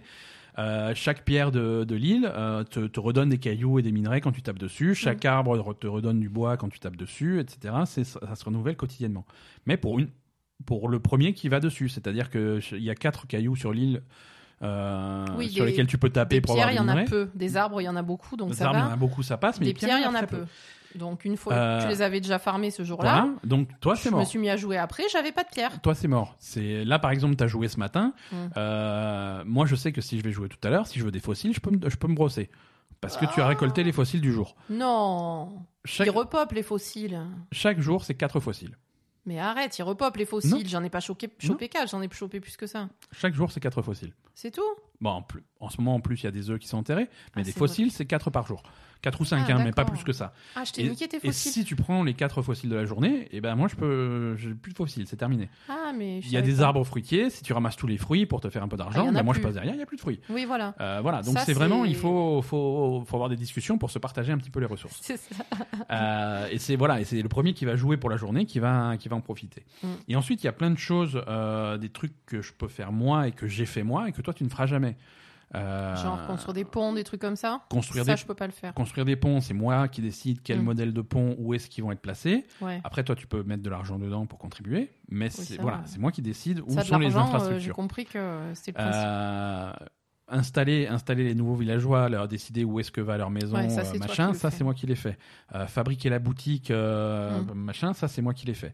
Alors il y a beaucoup de ces trucs-là qui sont au tout début du jeu et après c'est le jeu prend un rythme de croisière un petit peu, voilà. Mais il y a beaucoup de choses d'aménagement, de voilà, c'est c'est le responsable de l'île, donc le premier joueur qui va le faire. Oui, euh, en fait, sur, sur l'aménagement général de l'île, Ouais. ça va être toi qui va le faire. Quoi. Voilà. Moi, je sais pas mon mot à dire. T'as pas ton modèle. Alors on peut, on peut très bien en dehors du jeu en avoir une discussion, tu vois. Je veux dire, c'est euh, le jour où je vais mettre un nouveau pont, on va en parler. Où est-ce que tu penses qu'on va le mettre euh, les- Tu crois vraiment qu'on va avoir une discussion Ah le bah, soir? Euh, Bon, alors. Je pense, euh, voilà, réunion, on va. Réunion, il faut- qu'est-ce qu'on Il fait? faut qu'on décide de la, la nouvelle rampe là. Où est-ce qu'on la met? Est-ce qu'on la met plutôt à gauche ou plutôt à droite? Et voilà. Qu'est-ce qu'on fait de cette putain de grenouille et Comment on la vire Est-ce qu'on peut la brûler? Euh, Voilà, c'est le genre de discussion Je qu'on. pense pas qu'on puisse la brûler. C'est une déception. c'est une grosse déception pour moi. Je voulais brûler la grenouille. Euh, donc voilà, c'est le multijoueur. euh, C'est bof. À, à deux sur la même, la même Switch, c'est bof.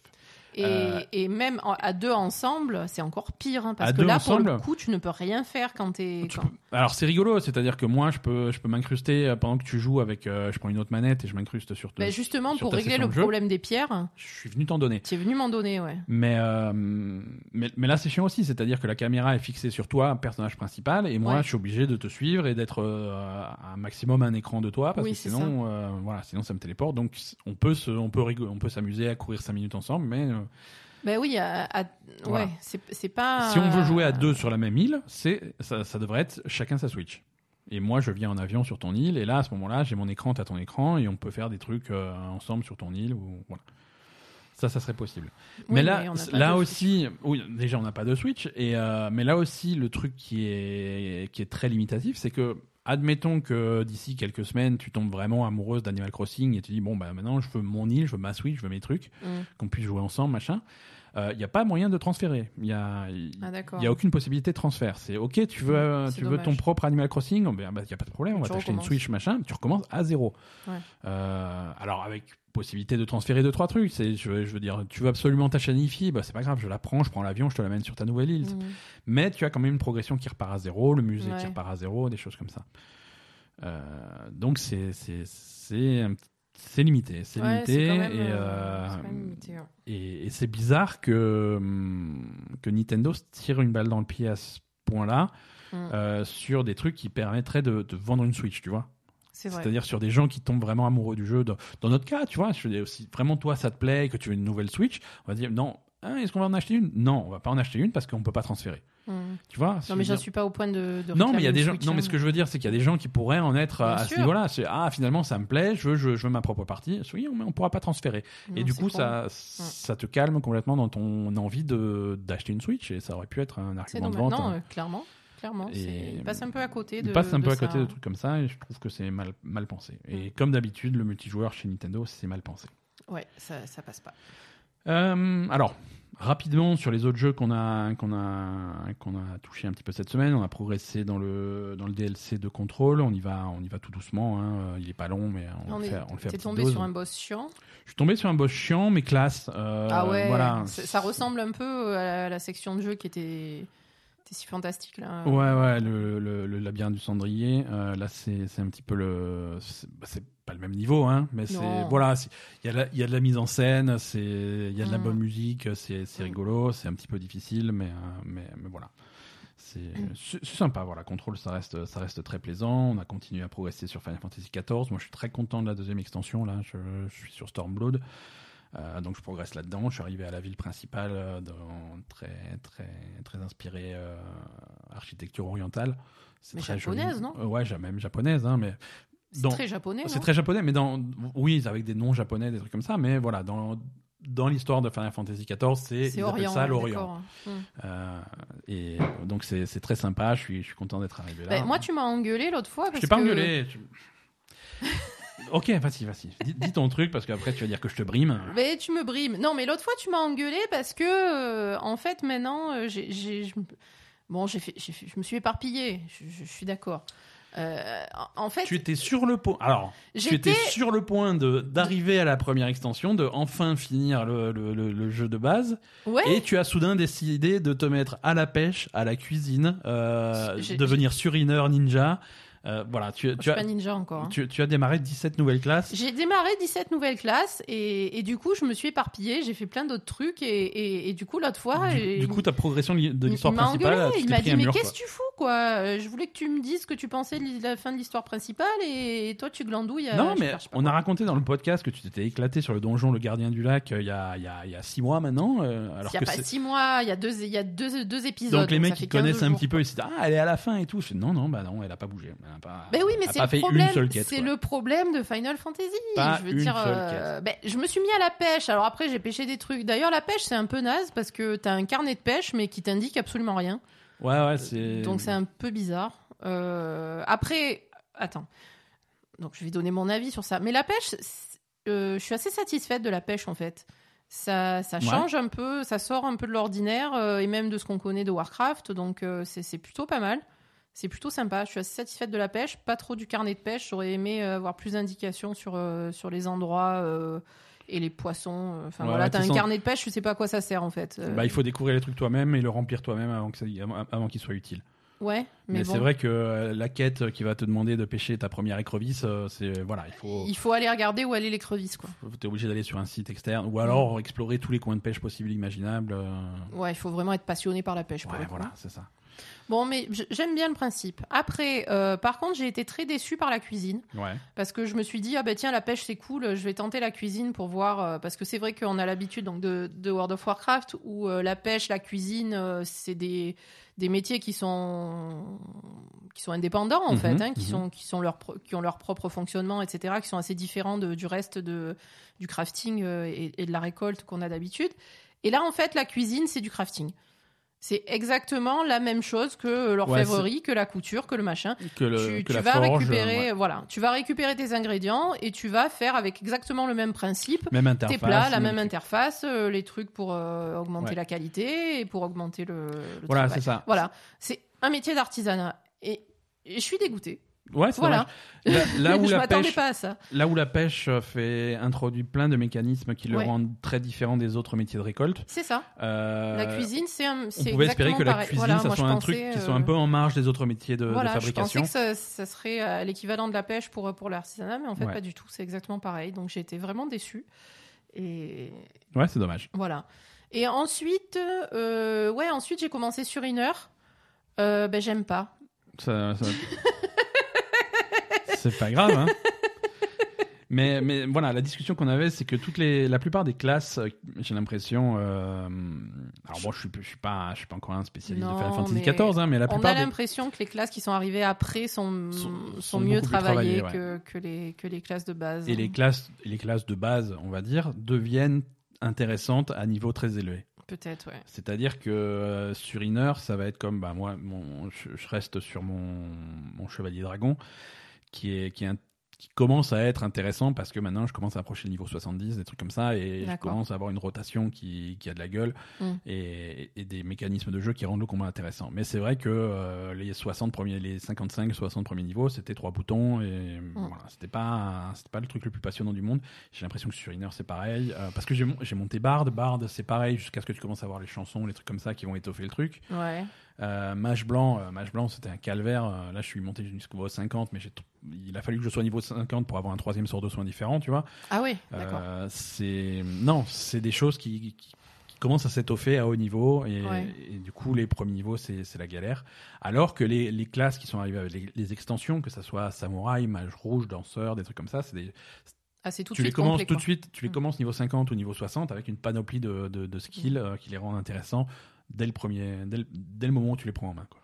Ouais, ouais, d'ailleurs, moi je pense que euh, ma, ma classe préférée pour l'instant de ce que j'ai joué, c'est Mage Rouge en fait. Euh, Ouais. Je, je préfère même que Samouraï ouais. parce que. Au début, il a fallu t'accrocher. Hein. Ouais, il a fallu m'accrocher euh, parce que c'est assez complexe, mais du coup j'aime bien en fait que ce soit complexe et que ce soit. ça, ça me plaît. Mhm. Plus c'est complexe, plus, plus ça, ça me- je trouve ça plus intéressant que le reste en fait. Donc euh, voilà. Et, et non, mais sur heure, j'ai j'ai été vraiment. euh, J'ai été vraiment déçue euh, Mhm. parce que euh, moi je m'attendais à quelque chose qui soit l'équivalent du voleur de Warcraft. Ouais. Parce que euh, que bah, c'est ta classe sur Warcraft. c'est hein, ma classe de Warcraft, je suis voleur assassinat depuis toujours, c'est quelque chose que j'aime beaucoup. c'est voilà, c'est ce que je préfère, c'est ma façon de jouer, c'est rapide, c'est enfin voilà, sur Warcraft, voleur, c'est- vraiment bien quoi. Ouais. C'est une classe qui est vraiment cool.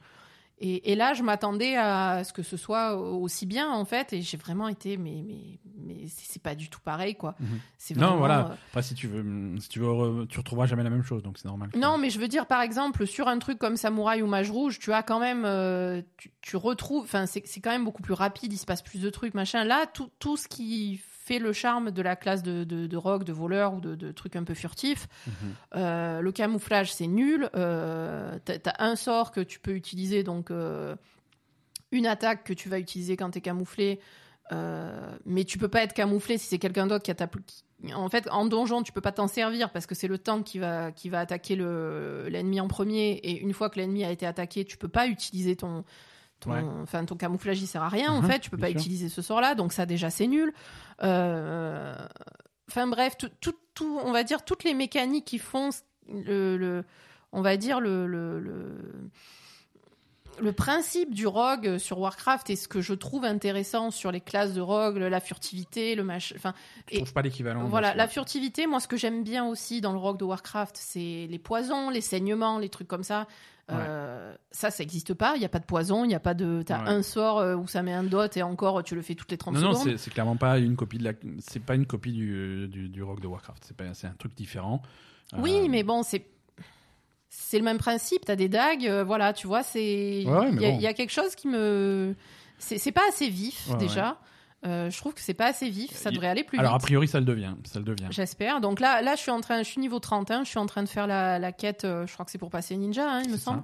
Donc j'espère que ça va améliorer euh, cette classe, mais pour l'instant, les, les 30 premiers niveaux sur une heure, ça- ça m'a vraiment pas plu euh, par rapport à l'expérience que j'ai sur. Warcraft. Quoi. Ok. Euh, allez, on progresse un petit peu parce que euh, on a on n'a pas On fini. parle sur- trop aujourd'hui. On parle beaucoup. Non, mais euh, écoute, on va on, on va traîner un petit peu sur les jeux auxquels on a joué parce qu'on a vu on a testé plein de trucs et on n'a pas énormément de news, donc donc on va équilibrer l'épisode comme ça. On a on a fini Tokyo Mirage Session. Ah, Cette mais on l'avait pas dit la semaine dernière? On avait presque fini la semaine dernière. Ah. Là, là, on a, on a vraiment fini. Mm. Donc, euh, donc avis, euh, avis final, euh, Asa, est-ce que, est-ce que ça t'a plu Tokyo Oui. Mirage Session? Oui, ça m'a plu. Ouais. C'est, alors c'est, c'est marrant. On, on retrouve un petit peu d'ADN de Persona hein, dans Tokyo Mirage Session. euh, Un peu, clairement. mais moins. Ça, ça va moins dans le. C'est moins artistique en fait. Oui, oui, Voilà, déjà. Oui, oui. Mais, euh, mais voilà, sur la, sur la Oui, façon, sur ouais. les mécanismes de jeu, Mm. sur, euh, sur ton personnage qui est un alter ego et qui est à côté euh, son, alors c'est pas son persona, c'est Performa, c'est différent.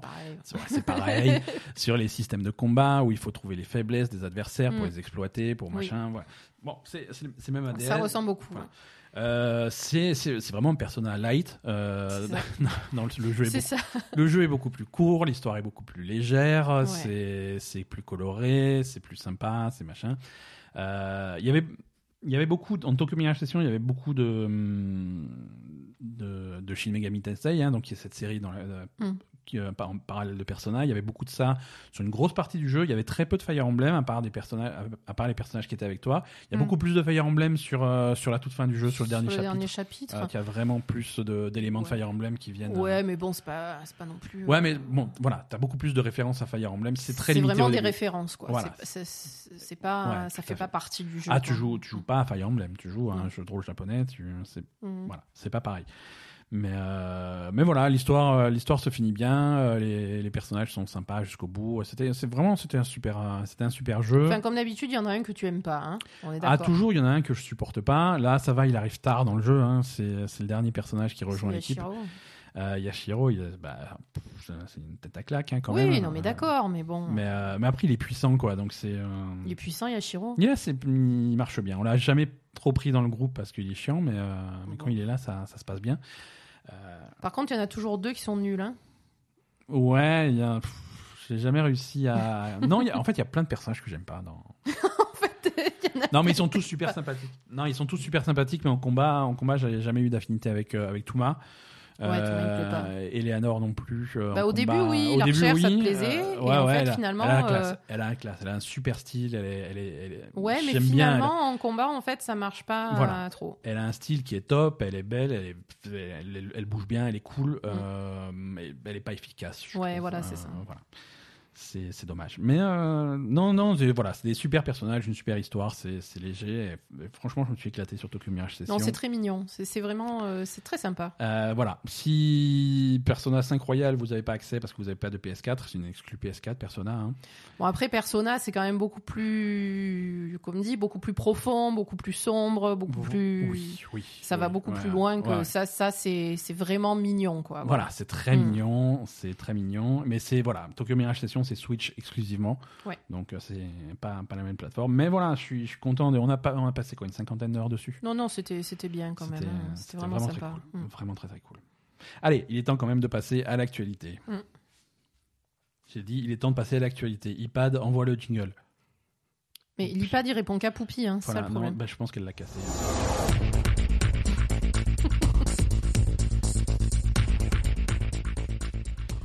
Euh, alors, si vous voulez des bonnes nouvelles, c'est mort. hein, euh, non, actualité comme d'habitude, euh, malheureusement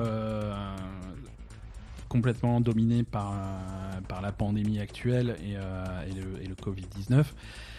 Euh, avec un, donc, je ne sais pas si vous vous souvenez, la, la semaine dernière, on avait, euh, on avait fait la news de Sony et Microsoft conjointement qui rassuraient tout le monde en disant il n'y a rien qui va être repoussé par le Covid-19, on se gaffe, travaille à la maison, euh, les consoles et tout, c'est trop bien. Mhm. Euh, cette semaine, plus du tout. hein. Tout le monde, il y a tout qui se casse la gueule. Finalement, non. Finalement, tout est retardé, laissez tomber. Sony a repoussé la sortie de The Last of Us 2 et de Iron Man VR. Bon, ça, on s'en fout. ouais. Euh, et repoussé sans date. Euh, repoussé euh, de façon indéfinie. Euh, donc on n'a pas de nouvelle date de sortie. C'est deux jeux qui devaient sortir au mois de mai. hein. Euh, Iron Man c'était le 15 mai et, et The Last of Us 2 c'était le 29 mai. Ils sortiront pas au mois de mai et on ne sait pas quand est-ce que ça va sortir. Et a priori, tant que la situation ne revient pas dans une certaine Et- normalité, c'est mort. Ils travaillent aux États-Unis? Euh, c'est oui que ce soit Naughty Dog ou Camouflage, c'est deux studios qui, qui sont basés aux États-Unis. Ouais. Euh, Ouais, alors là, là c'est alors pour pour Iron Man, on n'a pas énormément d'infos. Pour euh, The Last of Us, on en a un petit peu plus. Euh, c'est pas une c'est pas un problème de développement. Le jeu est fini. Ouais. Euh, la Naughty Dog, le, ils ont, oui, ils- parce que ils ont quand même, confirmé. non, non, ils, sont très proches, de- ils étaient très proches de la sortie. Ils étaient très proches de la sortie, surtout que le jeu avait déjà été retardé une première fois. Mm. Euh, le jeu, le jeu est quasiment, euh, quasiment terminé euh, à un patch près. Tu vois, c'est ils sont le développement est terminé. Ouais. Par contre, c'est vraiment le problème pour les deux, c'est c'est un problème logistique. Euh, prendre ce jeu, l'imprimer sur des disques, mettre les disques dans une boîte et, et envoyer ça dans des C'est magasins. la, la production C'est des... la production, c'est la logistique, c'est c'est des c'est production des objets, quoi. Voilà, c'est ça, ça ne marche pas. D'accord. Et pour quelque chose euh, de l'envergure de The Last of Us, Ah oui, euh, tu peux 2, pas le faire à l'arrache, hein, c'est sûr. Ils veulent, ils veulent pas le faire à l'arrache, ils veulent pas passer sur du numérique ou des trucs comme ça. Ils veulent pas une solution où ouais, on a qu'à le sortir en numérique puis on verra pour les versions boîte plus tard, des trucs comme ça. Non, ils veulent que ça, ils, veulent taper à la sortie, ils veulent taper un grand coup, faire battre tous les records, faire des gros chiffres, des machins. Ils veulent la sortie parfaite. Et, euh, et de, de toute évidence, le 29 mai, ils auront pas la sortie parfaite. Mais surtout que euh, s'ils sortent The Last of Us juste après la fin de euh, confinement, euh, etc., quarantaine et compagnie, euh, ils vont faire un carton, quoi. Oui, oui. Ouais, mais ouais, voilà. Mais, mais bon, il faut, il faut qu'ils puissent euh, Mm. aligner les, les- les boîtes en, en rayon. Parce que Oui, ils pourront le faire après, quoi. ils pourront le faire après, voilà. Donc ils donnent pas de date. euh, ils veulent attendre un retour à la normale pour euh, pour sortir un- ces, ces deux jeux, parce que pour l'instant, pour l'instant c'est le bordel. hein. Les, les jeux, euh, les jeux qui étaient déjà passés à la reproduction avant le confinement, ils arrivent plus ou moins à arriver en, en rayon, en tout cas pour les magasins qui sont ouverts. hein. Généralement, les jeux, si tu les veux en version boîte, maintenant, il faut aller les acheter en supermarché. Ah Euh, ouais. parce Ah, ça arrive dans les supermarchés. Ouais, ouais, ouais, mais, euh, mais ça devient le bordel. Par exemple, Final Fantasy VII euh, Remake qui sort, euh, qui sort ce vendredi, hein, le, le- le 10 avril, euh, il, est, il est déjà dispo quasiment partout. Ah, Euh, Square, Enix a, Square Enix a officiellement dit bon, laisse- on, laisse, on comprend plus rien. ouais. Euh, si vous voulez mettre en. Démerdez-vous. Démerdez-vous, il n'y a plus de date, il n'y a plus rien, mettez-le en rayon. et tout. D'accord. donc, euh, euh, donc les gens, ils font quoi? Ils se battent euh, pour choper Final Fantasy ou ils se battent plutôt pour, Bah alors, pour après, la farine? Ça, ça, ils, se, ils se battent pour tout, et puis ça dépend des enseignes, tu vois. Il y a des enseignes qui ont déjà mis donc, Final Fantasy en, rayon- en rayon. Mhm. Le- la boutique officielle Square Enix a déjà fait les envois en vente par correspondance. Euh, le- des, des- des trucs comme la Fnac euh, ont officiellement communiqué c'est oui on a été un peu pris par surprise par l'annonce alors on va voir si on les envoie ou pas euh, on sait pas trop voilà Ouais, bah, c'est le vas-y, bordel envoie, hein, C'est le bordel. c'est le bordel Euh, mais voilà pour, euh, pour Resident Evil 3 c'était aussi un petit peu le bordel Mm. et, et je crois que c'est ce bordel là qui, qui cherche à éviter pour un pour Ah, The ça c'est sûr. hein.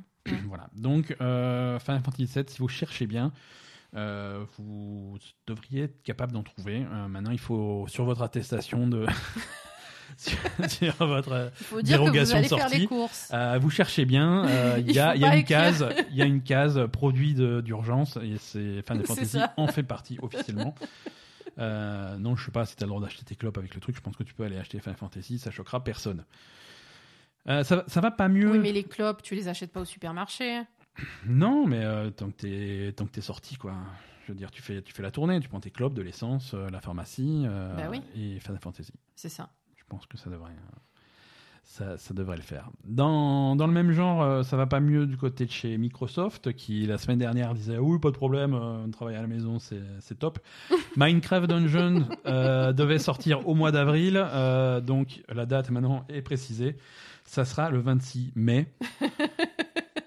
Donc ça, c'est retardé aussi. Donc ce Minecraft Dungeon, bon, on rappelle, c'est Mojang qui développe ça. C'est c'est un jeu d'action-aventure qui rappelle un petit peu Diablo dans, dans son mode de caméra et son mode de jeu, mais dans un style Minecraft, bien entendu. Ça sort le 26 mai euh, sur le Game Pass. Euh, ceux qui, pour une raison obscure, n'ont toujours pas le Game Pass pourront l'acheter à 19,99€ pour l'édition standard ou 30 euros pour l'édition avec, je sais pas, un poulet en plus. Poulet en- Non, mais je déconne pas, c'est- il y a, il y a une cape en plus, euh, deux apparences et un poulet de compagnie. Très bien. Donc si tu veux ça, c'est le jeu est 50% plus cher. c'est Normal. Normal. Mais bon, c'est Minecraft, on va pas, on va pas. Ah non, mon Minecraft, je cherche pas. hein. Voilà. Euh, Wasteland 3 a également une date de sortie euh, adaptée au, au coronavirus, puisque Wasteland 3 devait sortir euh, au mois de mai. Mhm. Donc, euh, donc maintenant, on a vraiment un jour précis dans ce mois de mai, ça sera le 28 août. Écoutez, hein, c'est comme ça. Non, mais bon. Non, mais franchement, c'est cool. Il y a une semaine de dire que tout va bien et on est sur les rails et tout, et ensuite mettre trois mois de retard à, à des jeux comme Wasteland 3. Mais bon, c'est normal, c'est normal. Bah, Attends, de on va toute pas... façon, euh, sincèrement, depuis qu'il y a eu euh, le coronavirus, c'est un peu le principe de tout le monde, que ce soit les gouvernements, les entreprises, euh, de, De dire que tout va oui, oui, bien va jusqu'à ce que Et ça puis soit la semaine vraiment la merde. bon, en fait, c'était la merde, mais on voulait pas le dire.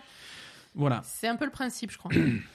Euh, mais bon, en interview, euh, Phil Spencer a confirmé que la sortie de la Xbox Series X n'était absolument pas retardée.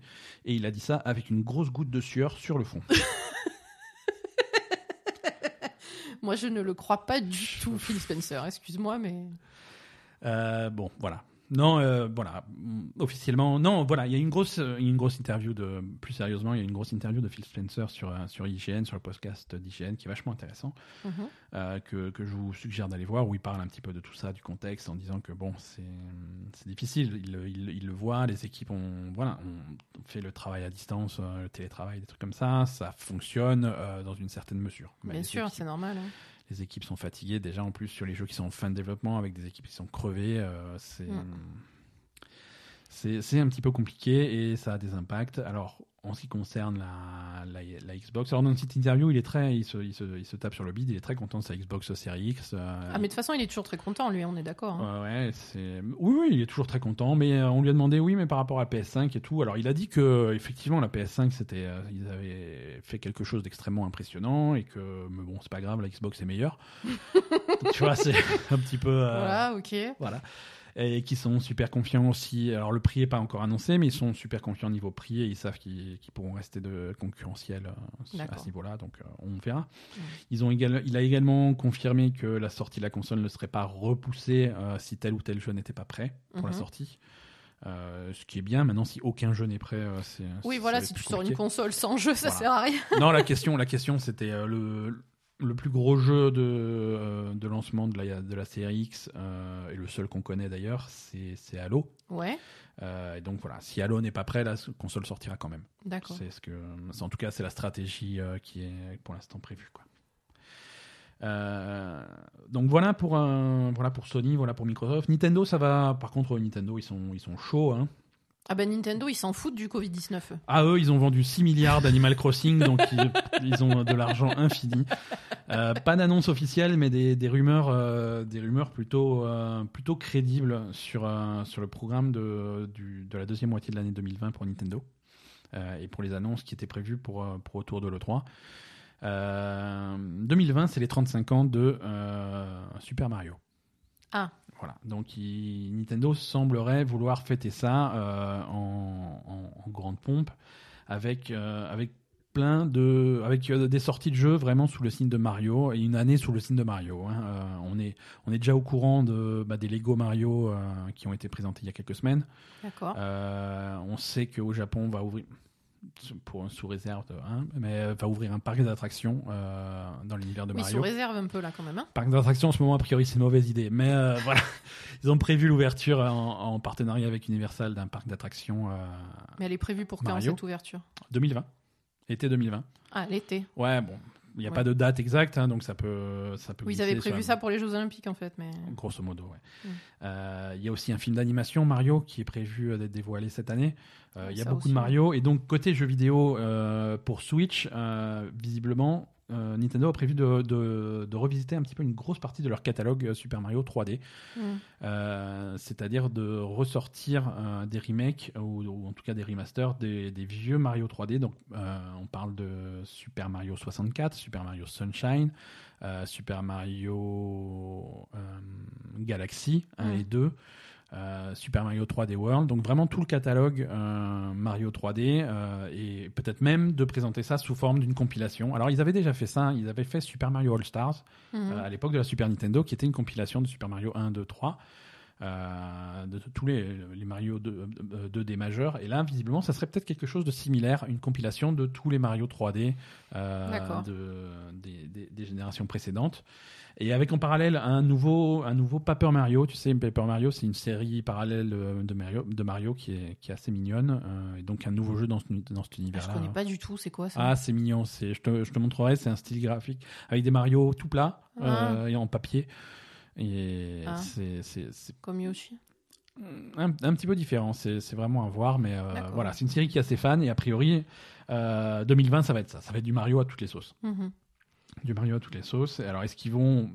Un nouveau Paper Mario, c'est cool. Est-ce qu'ils vont faire aussi un nouveau. euh, Il y a des rumeurs d'un nouveau Mario Ga- Galaxy. Mhm. Euh, pas Galaxy, euh, Odyssey.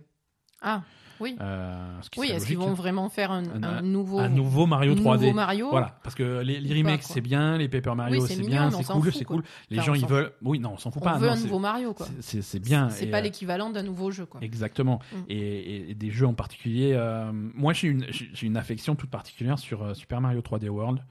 euh, que, que les gens boudaient à sa sortie, euh, principalement parce qu'il est sorti sur Wii U et personne n'en avait. Ah ouais. Euh, mais aussi parce que euh, à l'époque des Mario Galaxy, des trucs comme ça, ressortir un, un Mario sur le format de, des, de, des niveaux, en fait, avec un début, une fin, avec euh, voilà, un point de départ et un drapeau à la fin, Mhm. ça faisait un petit peu réchauffer, mais je trouve que c'était un Mario qui était super malin et c'est dommage qu'il n'y ait pas plus de gens qui, qui y aient joué. D'accord, bah écoute. Voilà, donc euh, du Mario en 2020 chez Nintendo. Euh, plus d'infos, sans doute, euh, on va pas dire à l'E3, mais on va dire euh, courant du mois de juin. En juin, Hein d'accord. Euh, E3, parlons-en. Le, le 3 aura lieu du 15 au 17 juin 2021. Donc ça, c'est les dates sont fixées. C'est ils ont ils ont ok. ils ont euh, ils ont voulu confirmer qu'ils n'étaient pas morts. hein. Mais, mais voilà. Par contre, euh, s'ils ont bien annoncé que le 3 aura lieu euh, en, en 2021 du 15 au 17 juin, euh, ils n'ont absolument pas reparlé de leur idée de faire un, un E3 virtuel et de faire, les et de faire en partenariat avec les éditeurs les annonces qui étaient prévues. voilà. Donc, euh, Ah. non, là, visiblement, c'est le 3 est de retour en 2021 et c'est tout. Donc, faut pas compter sur eux. Et si les éditeurs veulent faire leur propre truc, c'est chacun pour sa gueule. Et euh, Bah, je pense pas que- plus mal. Hein. Bah, je pense que de toute façon, c'était. Ça servait à rien, quoi. hein. Ouais, ouais, non, non, on est, on, on est tout à fait d'accord. Hein. C'est pas Voilà, la peine que, voilà, c'est pas la peine qu'ils se mettent au milieu de ça. Mm. Euh, je pense que des gens comme, euh, comme Sony ou Microsoft, ils vont faire leurs annonces à leur rythme. euh, ils n'ont pas besoin de l'E3 pour, euh, pour créer l'événement. Euh, et pour des hum, entre guillemets plus petits éditeurs, euh, c'est IGN qui saute sur l'occasion en fait. Euh, Ah. ouais, le magazine américain, enfin le, le site web américain IGN, le groupe IGN, a, a annoncé l'organisation d'un événement virtuel qu'ils appellent le Summer of Gaming, qui aura lieu au début du mois, mois de juin Mhm. et qui va compiler plein d'annonces de différents éditeurs. Euh, alors c'est pas du Sony, c'est pas du Microsoft, c'est pas du Nintendo, mais par contre euh, participeront, ça sera il y a, y a 2K, il y a Amazon, il y a Bandai Namco, il y a Devolver, Google Stadia, Sega, Square Enix et THQ Nordic qui ont déjà signé. Euh, Donc, ils, ont, ils ont piqué le, le truc de. voilà, de ils se, l'E3, ils se quand sont un petit peu engouffrés dans le truc et, Mhm. et ils ont bien fait parce qu'on n'avait pas trop confiance en, en, en l'ESA pour, pour organiser un E3 cette année. Et eux, ils ont l'air de, de faire jouer les contacts pour organiser un petit, un petit show autour de ça. Quoi. D'accord. Donc ça, ça a l'air intéressant. Pour l'instant, il y a ces éditeurs-là qui sont annoncés. Peut-être qu'il y en a d'autres qui vont se greffer. Euh, on n'a pas de nouvelles d'Ubisoft, hein, qui vont sans doute faire leur truc euh, de leur côté. Euh, on a par contre des nouvelles de, de Bethesda. Euh, Bethesda, eux, ils sautent sur l'occasion. Ils n'organiseront pas de conférence en juin. Euh, Eux, ils font. ouais, Écoute, euh, voilà, ils avaient rien à dire, donc euh, Ça tombe bien. ça, ça, ça tombe bien. Après, quand même, même ceux qui avaient des annonces, etc., euh, ça va peut-être être. euh, avec ce qui se passe, euh, Voilà, parce que il y aura attention. peut-être quand même des, des, des, des gros changements sur, sur ce qui était prévu euh, sur, sur leur calendrier. Hein, donc, Exactement, euh, parce que faire une conférence à l'E3, c'est pas mettre son, son joli costard et sa cravate et aller sur scène et raconter les jeux. C'est un petit peu plus compliqué que ça. Bien sûr. ouais. Euh, il faut avoir des bandes annonces, il faut avoir des démos, il faut avoir des trucs. Et puis, il faut et, que euh, les jeux aient assez avancé, que le développement soit assez avancé pour pouvoir montrer quelque chose. Exactement. Si tu as trois mois de retard sur ton développement, c'est mort. Quoi. Et prévoir une démo E3, un truc que, que Phil Spencer va prendre sa manette et jouer sur scène devant tout le monde euh, pour Mm. épater les gens, ou même à une bande-annonce ou un trailer, avoir des images là-dessus. Ah, Pour les travail, studios, hein. c'est pour les studios, c'est toujours euh, chaque année, c'est un travail monstre. Mm. Euh, c'est c'est pas le même crunch qu'à la sortie du jeu, mais c'est pas loin. Avoir la démo de 3 prête, c'est un travail monstrueux. Euh, Là, ce travail monstrueux, le faire à la maison, C'est pas possible. Mm. pas possible. Alors, pouvoir profiter d'une certaine flexibilité, bon, ben, peut-être que ça sera pas cette semaine-là, mais la semaine suivante, voilà, ou, ou à une date qui nous arrange, Mm. ça, ça peut être plus intéressant pour pas mal d'éditeurs. Et Bethesda euh, a l'air de sauter sur cette occasion-là. Euh, Bethesda, bon, les projets qui nous intéressent chez Bethesda, c'est Starfield, c'est Elder Scrolls 6, hein, c'est Ghostwire Tokyo, Deathloop, des trucs comme ça, des trucs qu'ils ont montrés euh, aux E3 précédents. Mm. Elder Scrolls 6 et Starfield, ça fait maintenant deux ans qu'ils en ont parlé. Ils sont visiblement toujours pas l'air d'être prêts à les montrer réellement. Mais, mais voilà, faut, s- euh, faut savoir aussi que Bethesda euh, a leur euh, propre événement l'été, c'est la QuakeCon, Mm. où généralement ils annoncent des trucs là-bas aussi. Ouais. C'est ah non, autant pour moi, la QuakeCon est annulée pour cause de coronavirus. Donc ça c'est mort aussi. hein. non mais voilà, Bah, ça ils va- feront leur truc à leur ils rythme. font hein, leur truc à leur hein. rythme. Euh, ils ont dit qu'ils ont beaucoup de choses à montrer dans les mois qui viennent et ils vont Mhm. les montrer quand ça sera prêt. C'est ça. Voilà. Donc ça, voilà, c'était le- un petit peu le quart d'heure coronavirus de, euh, de la semaine.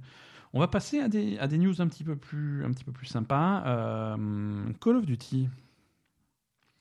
Euh, alors là aussi, il faut... On va se concentrer. Call of Duty Modern Warfare est sorti en 2019. Mhm. Mais c'était un petit peu un reboot de Call of Duty Modern Warfare qui était sorti en 2007. Mhm.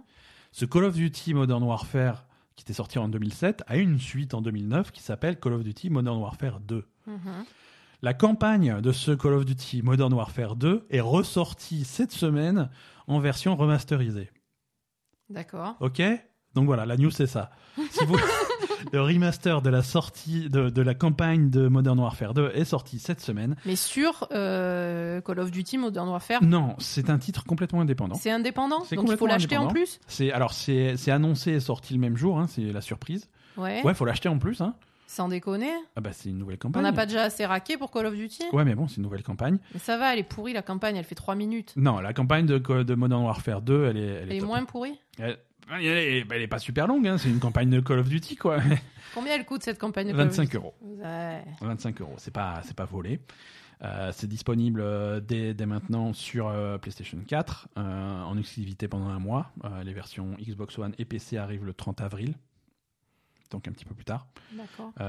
Donc c'est 25 euros, c'est la campagne de, de Modern Warfare 2 2009 remise au goût du jour. C'est pas c'est pas un remake, c'est un remaster, donc c'est la même campagne avec des graphismes un petit peu améliorés, une meilleure résolution, une meilleure euh, de- de- des meilleures images par seconde, des trucs comme ça. C'est Ouais. plus joli, c'est nettement plus joli, mais c'est la campagne de l'époque. Euh, C'était une super campagne. Hein, euh, faut dire ce qui est. Moi, c'est Modern Warfare 2, 1 et 2 d'ailleurs. Ça fait partie de mes campagnes préférées de Call of Duty. Donc, c'est vraiment, ça vaut le coup. Et il n'y a, pas du- y a pas du tout le, le multijoueur qui allait avec. C'est Mhm. uniquement la campagne. Mais Mhm. bon, c'est la campagne en entier, donc c'est plutôt cool. D'accord. Et voilà, c'est sorti surprise sur, un, sur PS4 et c'est dispo tout de suite. Euh, nouveau jeu. Euh, on, parlait, on parlait beaucoup ces derniers temps de, de, de roguelike et, euh, et un en particulier qui m'avait bien plu il y a quelques années, en 2013, c'était Rogue Legacy. Mhm. Le développeur de Rogue Legacy, c'est l'Ardor, a annoncé cette semaine Rogue Legacy 2. D'accord. Donc ça, c'est, ça sort cet été. Euh, c'est, bah, c'est, dans le même esprit que le premier. hein. Ils ont montré déjà quelques images. Euh, c'est le même principe. Rogue Legacy, tu joues un chevalier, tu vas euh, conquérir un château avec des monstres, avec des boss, avec des trucs. Euh, à la façon roguelike, c'est vu de côté, en 2D, et quand tu meurs, tu meurs. Hmm. Et tu recommences, tu et tu gardes vraiment, une- tu gardes une partie de ton or qui va te permettre d'acheter des, des améliorations pour ton run suivant.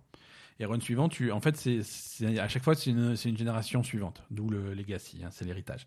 Tu vas jouer le descendant du chevalier qui est mort au run d'avant. Hmm. Et donc, à chaque fois, tu vas garder certains traits, euh, parce qu'il y a ton ADN qui s'est propagé, donc il y a certains traits que tu vas garder, et tu vas avoir des nouveaux traits, et à chaque fois, le personnage sera un petit peu différent. euh, donc, avec des éléments de, de progression que tu, vas, que tu vas pouvoir conserver, et des Mm. trucs qui seront générés aléatoirement sur chaque truc. Et le château est bien entendu complètement réorganisé à chaque, euh, à chaque run.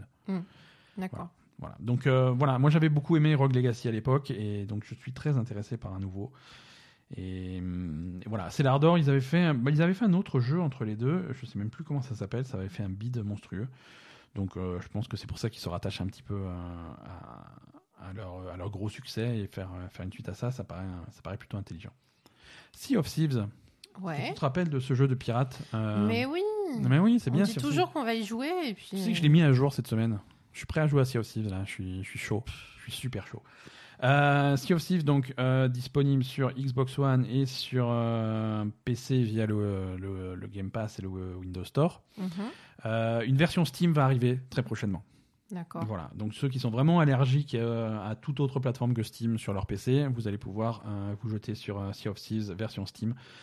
On n'a pas de, on n'a pas de date de sortie. hein. Il y a la page Steam qui est apparue avec marqué bientôt, mais à mon avis bientôt ça veut dire bientôt. hein, c'est pas un truc qui va arriver dans six mois. Si, à mon avis ils sont prêts et, et ça va être complètement compatible. Hein, si vous allez pouvoir récupérer la, déjà votre progression. Mm. Hein, c'est un jeu qui est Play Anywhere. Si vous avez une, déjà un pirate euh, qui vous attend sur la version Xbox et, euh, et Windows Store, ça va, ça va être transféré, votre progression est transférée et c'est euh, c'est crossplay parfait. hein, euh, vous pouvez jouer avec les joueurs de toutes les autres versions sans aucun problème. D'accord. Et, et bon, ça s'inscrit un petit peu dans le dans l'effort de Microsoft de prendre tous leurs jeux et de Mm. et de porter ça sur Steam et sur un maximum de plateformes d'ailleurs pour que les gens puissent avoir le choix. C'est ça. Voilà. Mais, euh, mais bon, la version Game Pass reste euh, pour moi la plus intéressante. Tu te rappelles la version, de, la version Switch de Outer Worlds qui était, je crois que c'était le premier jeu qui avait été repoussé par, un- la- par le, coronavirus. Ah ouais? Ouais. Je sais pas. Ouais. Ça devait sortir au mois, de, au mois de février, au mois de mars. Et, et le jeu, le jeu avait été touché en fait par la fermeture du studio euh, en Chine, hein, Mhm. puisque c'est un studio de développement chinois qui s'occupe du portage du jeu. D'accord. Euh, donc la date de sortie est de nouveau fixée. hein. Cette fois-ci, on est, on est plus ou moins sûr. Le jeu sortira le 5 juin. D'accord. Et donc ceux qui attendent, euh, qui attendaient la version Switch 2, Outer Worlds, on on n'a pas oublié. Trois mois de retard, hein, mais ça, ça arrive finalement. Voilà. Voilà, voilà en gros pour l'actualité de cette semaine. D'accord. hein. Euh, donc- Alors moi j'ai une question pour toi qui est fort en prévision. Ouais, pas de problème. Euh, Je sens que je vais me faire avoir. euh, combien de, co- de confinements encore tu penses? Et quand est-ce que la situation va rentrer dans l'ordre en Europe et aux États-Unis? Euh, c'est mais c'est pas des prévisions jeux vidéo, ça. Non, je sais, mais Bah, tu... Je suis fort en prédiction jeux Non, vidéo. t'es fort en prévision coronavirus aussi, on est d'accord. hein. Euh, Là, en Chine, ils sont pas. euh, Ils ont commencé à, rouvrir des trucs. Ouais, Euh, mais ils sont pas sortis d'affaires. Ils ont, voilà, ils ont rouvert trois jours, ils ont fait Ouh là là, non, on referme, on referme. Ah, c'est vrai? Ouais, ouais, ça a été un petit peu, un petit peu ça, quoi. Ah. Mais. euh, Ah, je pensais que la, la situation euh, rentrait à peu près dans l'ordre en Asie, mais non. non, pas là- encore ça. bah, disons que c'est maîtrisé, mais c'est maîtrisé avec des mesures, des mesures très, très strictes hein, de confinement et Ouais, de, donc et si t'enlèves si le confinement, ça, ça repart. Bah voilà, c'est ça. C'est ça. euh, Le problème, c'est qu'il faut, il faut réduire, il faut vraiment réduire le nombre de cas actifs euh, Ouais. pour que ça commence à devenir. euh, Donc on n'est pas rendu. Et, euh, et le truc, c'est que c'est, à moins, à moins de complètement fermer les frontières, c'est un truc international. C'est-à-dire que tant qu'il y a, tant qu'il y a certains pays qui sont pas, qui sont pas complètement Mm. gérés correctement, bah tu peux avoir des risques de retour de foyer. Donc euh, non, non, non, on n'est pas. hum, On est, ouais, on est clairement pas rendu. D'accord, J'espère que vous n'êtes pas à la fin de votre stock de PQ parce que euh, cette histoire, il y en a. Voilà, le gouvernement a dit que c'était prolongé jusqu'au 15 avril. Euh, Oui, non, ça sera plus que ça. Ça, on n'est pas dupe. Mais... ne, ne, ne commandez pas de maillot pour aller à la plage cet été. hein. C'est pas la peine. Moi, je, moi, je C'est vois ça comme peine. ça. C'est mort. hein. D'accord. Toi, tu, vois ça jusqu'à jusqu'à l'hiver prochain, quoi. Non, je, je sais franchement, je, ça serait, ça serait pas responsable de faire des prédictions là-dessus parce que je veux pas faire paniquer ou inquiéter des gens. Je j'en sais vrai. rien, j'en sais rien, j'en sais pas. Je Bon, pense que cas, personne euh, ne, ne pourrait savoir. Euh, le seul truc dont je suis assez sûr, c'est que euh, d'ici 15 avril, on n'aura pas de solution, quoi. Non, Ça ça, ira c'est pas sûr. Euh, voilà, ce- on eu le temps de faire le point sur, euh, sur l'agenda des sorties. Euh, pas de pas d'Overwatch cette semaine. On n'a pas eu On le temps. regardé. Ouais, on n'a pas eu le temps de voir les matchs. Je. Après, Alors il y a eu l'annonce. Alors attends, il y a eu quand même l'annonce officielle. vous avez vu comme, quoi- je peux pas parler dans ce podcast. Vas-y, parle. je- Non, mais vas-y, c'est Non, bon. mais vas-y. Non, mais vas-y, Non, t'as commencé. Non, mais c'est bon. Non.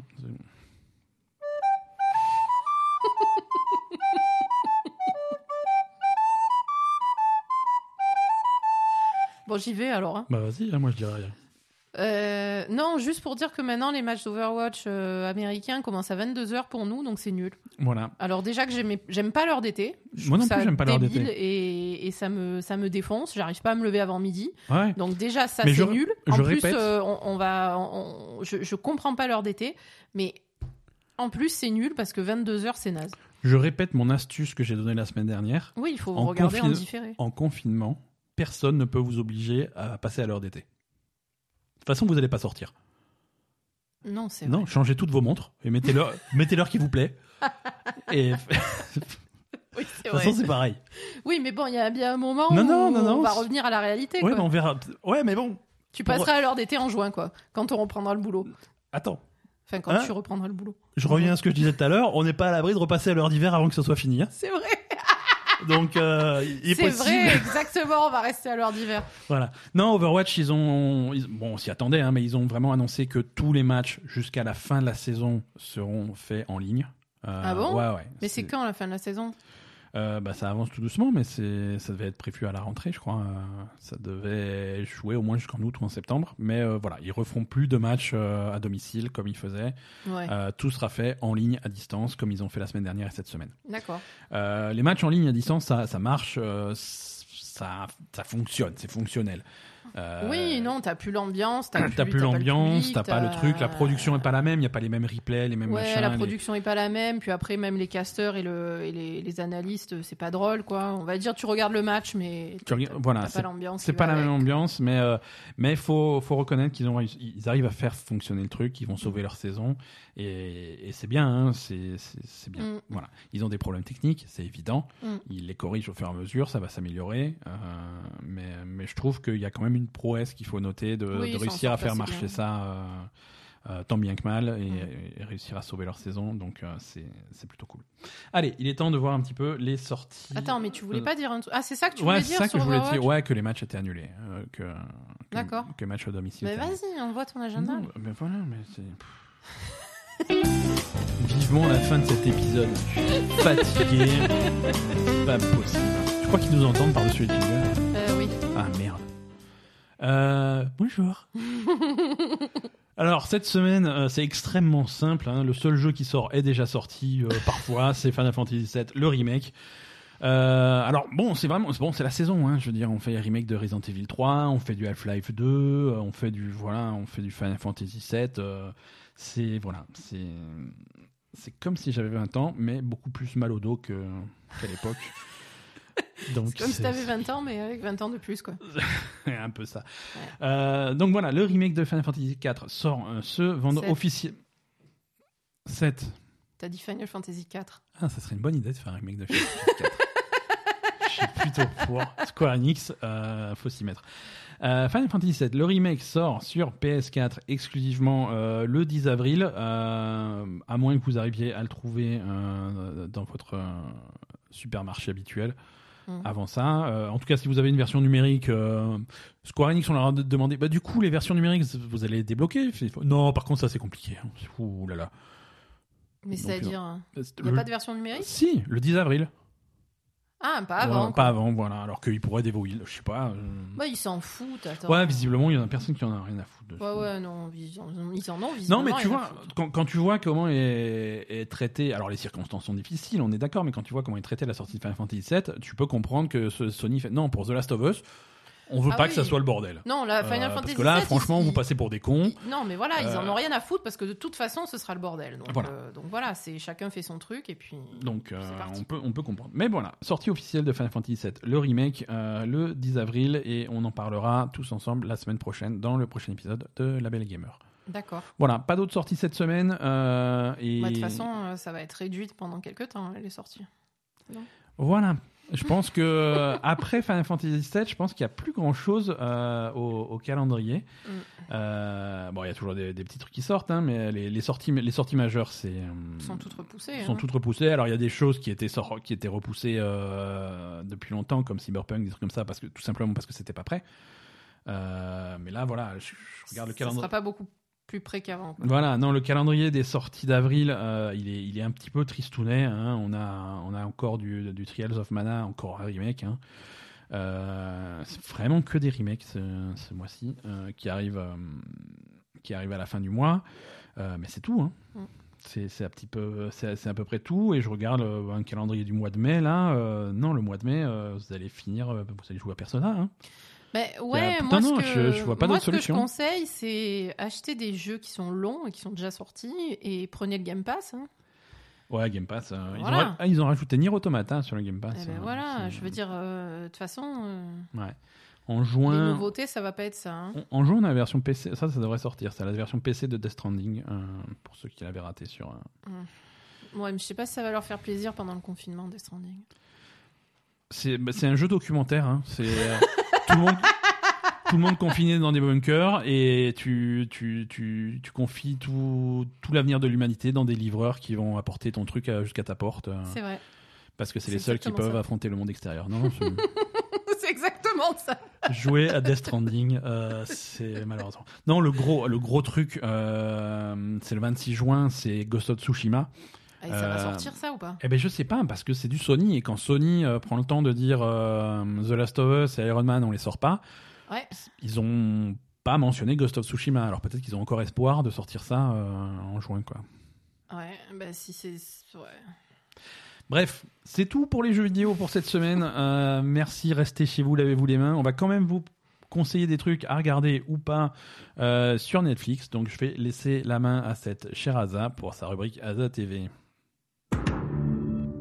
Non, c'est plutôt à regarder aujourd'hui. Ça, ah d'accord. c'est Mais c'est bien parce que euh, des trucs à pas regarder, bon, c'est nul. ça arrange effectivement. personne. hein. C'est euh, c'est un truc que tu vires de ta liste, mais c'est tout. euh. Voilà. Euh, alors, c'est deux. On va parler de deux séries Netflix. Mhm. Euh, alors, d'abord, euh, Blood Ride. D'accord. Euh, Donc c'est, euh, bah, c'est- ça rejoint un peu ce que, ce que la discussion qu'on avait sur sur Into the Dark. euh, je sais pas si c'était la semaine dernière ou la semaine d'avant. Euh, c'est un- une série d'anthologie de d'horreur D'accord. Donc c'est une euh, série de petites histoires qui n'ont pas forcément de lien entre entre qui elles. n'ont absolument pas de lien entre elles. Mhm. Euh, donc c'est une série euh, norvégienne. D'accord. Donc, euh, donc voilà. Euh, alors, contrairement à Into the Dark, ce sont des épisodes de 30 minutes. D'accord. Euh, donc, c'est pas une heure et demie. hein. Si, si le truc te plaît pas, bah, t'as gâché qu'une demi-heure de ta vie, c'est pas très grave. Ouais. Et, euh, et puis, du coup, les histoires sont un peu plus péchues. hein. Voilà, ça Mhm. ressemble effectivement. euh, c'est Jen qui comparait ça au, au conte de la crypte. Effectivement, c'est un peu. Ça fait un peu conte de la crypte, en fait. Mhm. D'accord. Euh, voilà, et c'est vraiment cool. Et il y a que six épisodes, donc ça aussi c'est pas Ouais. mal. C'est assez réduit et assez rapide. Donc, euh, Alors petite, petite donc c'est précision pour pas sympa. confondre. euh, Blood Ride, euh, donc c'est une série qui est sortie cette année sur Netflix. Blood Ride s'écrit en un seul mot. Il existe une autre série qui s'appelle Blood Ride en deux mots. Euh, c'est une série sci-fi qui était sortie il y a deux ans et qui n'a rien à voir. D'accord. Donc ne confondez En pas. même temps, euh, ils ont qu'à pas appeler leur série pareil. Ils font chier. Voilà, c'est pas c'est pas le nom le plus. euh, Bon, après, euh, si vous cherchez Blood Ride sur Netflix, c'est celle-là qui va sortir a priori. Ouais ouais. Oui non voilà. Sur L'autre est Netflix- pas sur Netflix. Sur Netflix, vous pouvez pas vous tromper. Alors si tu regardes en, en VO, c'est en norvégien par contre. Ouais, VO c'est en norvégien, mais moi je, enfin, moi je regarde tout en VO, hein, on est d'accord. Ouais, ouais, vous, le soit savez, hein, quelle que soit la langue. Euh, je trouve que c'est cool, donc, euh, donc voilà. hein, Mais bon, moi, ben, ça, me- ça me choque pas trop parce que j'avais déjà regardé Ragnarok en norvégien, donc, euh, Ouais d'accord. donc voilà, euh, c'est plutôt, plutôt cool. Euh, J'ai bien aimé, les, les histoires sont sympas. euh, bah, après, il y a toujours des, des, des trucs qu'on va apprécier plus que d'autres, hein, forcément, mais, mais bon, ça va. Après, il y a des choses aussi, finalement, il y a certains épisodes qu'on voudrait voir durer un peu plus que 30 minutes. Parce Ouais, que là aussi, parfois, euh, tu te rappelles de, de celui où on regardait là, avec l'institutrice là? Oui oui oui tout à fait ouais ouais. ouais. Et, et celui-là, tu m'as dit, ah, ça y est, c'est fini. Bah ouais. Toi aussi, ça t'a choqué, quoi. Ouais, ouais, non mais Donc, euh, après c'est intéressant quoi de. Non, c'est pas mal. C'est plutôt sympa. Et comme dit, ça fait un peu compte de la crypte et, et ça, ça manquait un peu. Donc euh, donc c'est plutôt, plutôt très sympa. D'accord. Voilà. Très bien. Donc, euh, Blood Ride. Ensuite, qu'est-ce que, qu'est-ce que tu as Alors ensuite, j'ai regardé une nouvelle série qui est sortie la semaine dernière. Ça s'appelle Feel Good. Ok. Euh, alors Feel Good, euh, euh, ben, euh, peut-être que Briac en saura plus que moi sur, sur l'actrice qui joue dans cette série. euh, qui a créé cette série et qui parle de sa vie, hein, visiblement. Euh, c'est une fille qui fait du stand-up, en fait. Donc peut-être que Briac y connaît un peu. Sans doute. Euh, Il y a toujours un. Donc c'est une Canadienne Ouais. euh, qui est alors bisexuelle ou homosexuelle, je sais pas, un des deux. Euh, Enfin plutôt bi, mais bon, qui est, qui est très androgyne en fait. Donc Mhm. euh, qui a les cheveux courts, blonds, qui est très très maigre et voilà, qui a, qui a un physique un peu un peu particulier, mais enfin voilà. Et et du coup, qui va, bah, qui parle beaucoup de justement de ça, de la de sa sexualité, etc. Enfin, de sexualité en général dans Ouais. ses euh, dans, dans ses, ses sketchs, etc. Et c'est ce qu'elle ce ce qu'elle fait. Hein. Euh, voilà, donc elle était au Canada et là, elle raconte. euh, visiblement, la série est vachement inspirée de sa vie euh, parce que c'est également une, une cocaïnomane. Ouais, ok. Voilà. Et enfin, c'était, hein. Je pense Ouais. qu'elle s'en est sortie hein, depuis. D'accord. Et, et donc, elle, était, elle est canadienne et elle est partie euh, vivre en Angleterre où elle a, elle a aussi bossé euh, dans, à la télé, etc., dans pas mal de shows. euh, en Angleterre, elle a fait pas mal de stand-up en Angleterre Mhm. aussi. Donc voilà, et là ça se base. Alors la série, c'est six épisodes là aussi, et euh, c'est 25 minutes, c'est des petits épisodes en fait. Hein, c'est voilà. Et alors, ce que je trouve, int- en fait, elle est hum, la série, ça parle vraiment de sa vie, mais c'est assez. euh, C'est pas super drôle en fait. Hein. T'as- En fait, c'est. T'as tout ce qui tourne autour de sa vie euh, sentimentale. Donc là, elle rencontre une fille euh, lors de- d'un de ses spectacles, en fait, hein, dans le public, et, et finalement, elle va sortir avec elle, etc. Ensuite, il y a aussi toute sa relation avec ses parents et euh, sa relation à la drogue. Donc, elle va dans des, dans des réunions, etc. Enfin, voilà. Euh, évidemment, c'est compliqué.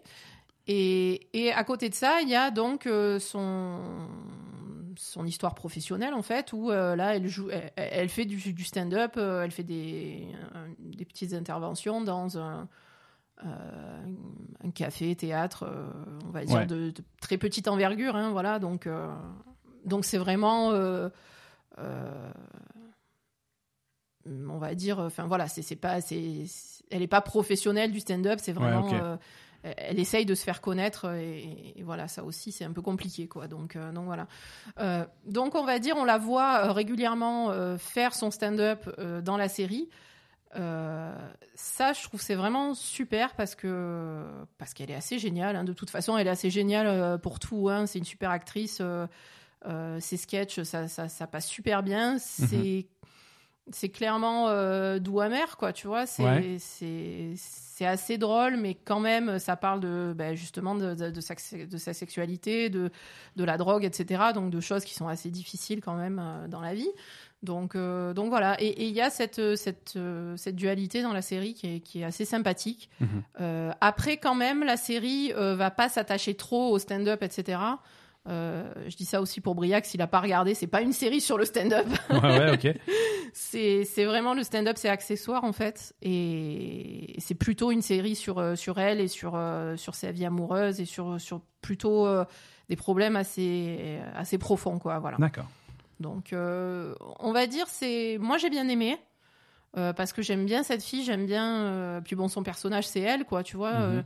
Je... Là, j'ai regardé un petit peu sur internet. Je trouve que c'est intéressant de vraiment, c'est- raconter sa vie à elle, quoi, Ouais, tu vois. Donc, euh, donc ça, c'est plutôt sympa. Et il y a des passages qui sont vraiment que moi je trouve très drôles, mais qui sont pas forcément drôles. Mais il y, a- il y a cette espèce d'humour, euh, euh, voilà, un peu dramatique à chaque fois. Donc ça, j'aime bien. Mhm. Et et il y a aussi dans cette série, il y a Lisa Kudrow qui joue sa mère en fait, qui est, qui est assez terrible. Quoi. Isaac Kudrow, donc euh, Phoebe de Friends. Ouais, Phoebe de Friends, mais Ouais. qui est qui est à- à- qui va à l'encontre de tout ce qu'elle joue jusqu'à pré- jusqu'à présent, parce que sa mère Ouais. c'est vraiment euh, euh, coincée du cul. euh, Ouais. enfin voilà, collée montée, euh, très très stricte, etc. C'est elle, fait flipper quand tu la vois quoi. Mais donc, Lisa Kudrow vient aussi de cet univers-là du stand-up. euh, C'est là où elle a Mm. commencé. euh, c'est la- la- Lisa Kudrow, elle est à la- dans sa jeunesse euh, à la même école de stand-up que, que Conan O'Brien. C'est comme ça qu'ils sont connus. euh, D'accord, ils- ok. quand, quand ils, ont débu- ils ont débuté en même temps. euh, euh, mm, et, et elle, faisait, elle faisait aussi du stand-up euh, D'accord. à, à l'origine. quoi. Ok. Non, mais là, du coup, ce qui est rigolo, c'est que c'est vraiment. Ouais. Son personnage, il est vraiment à l'opposé de ce qu'elle fait d'habitude. Ouais. Et, et du coup, sa fille qui fait du stand-up et qui se drogue, etc., euh, c'est. c'est un problème pour elle, quoi. Mhm. Tu vois, c'est Ouais. vraiment, il y a vraiment le l'antagonisme entre la mère et la fille euh, sur, euh, la façon de vivre, etc. Quoi, tu vois. Ouais. Donc c'est ça qui, est- c'est rigolo de la voir comme ça en fait, parce qu'elle elle est effrayante en fait.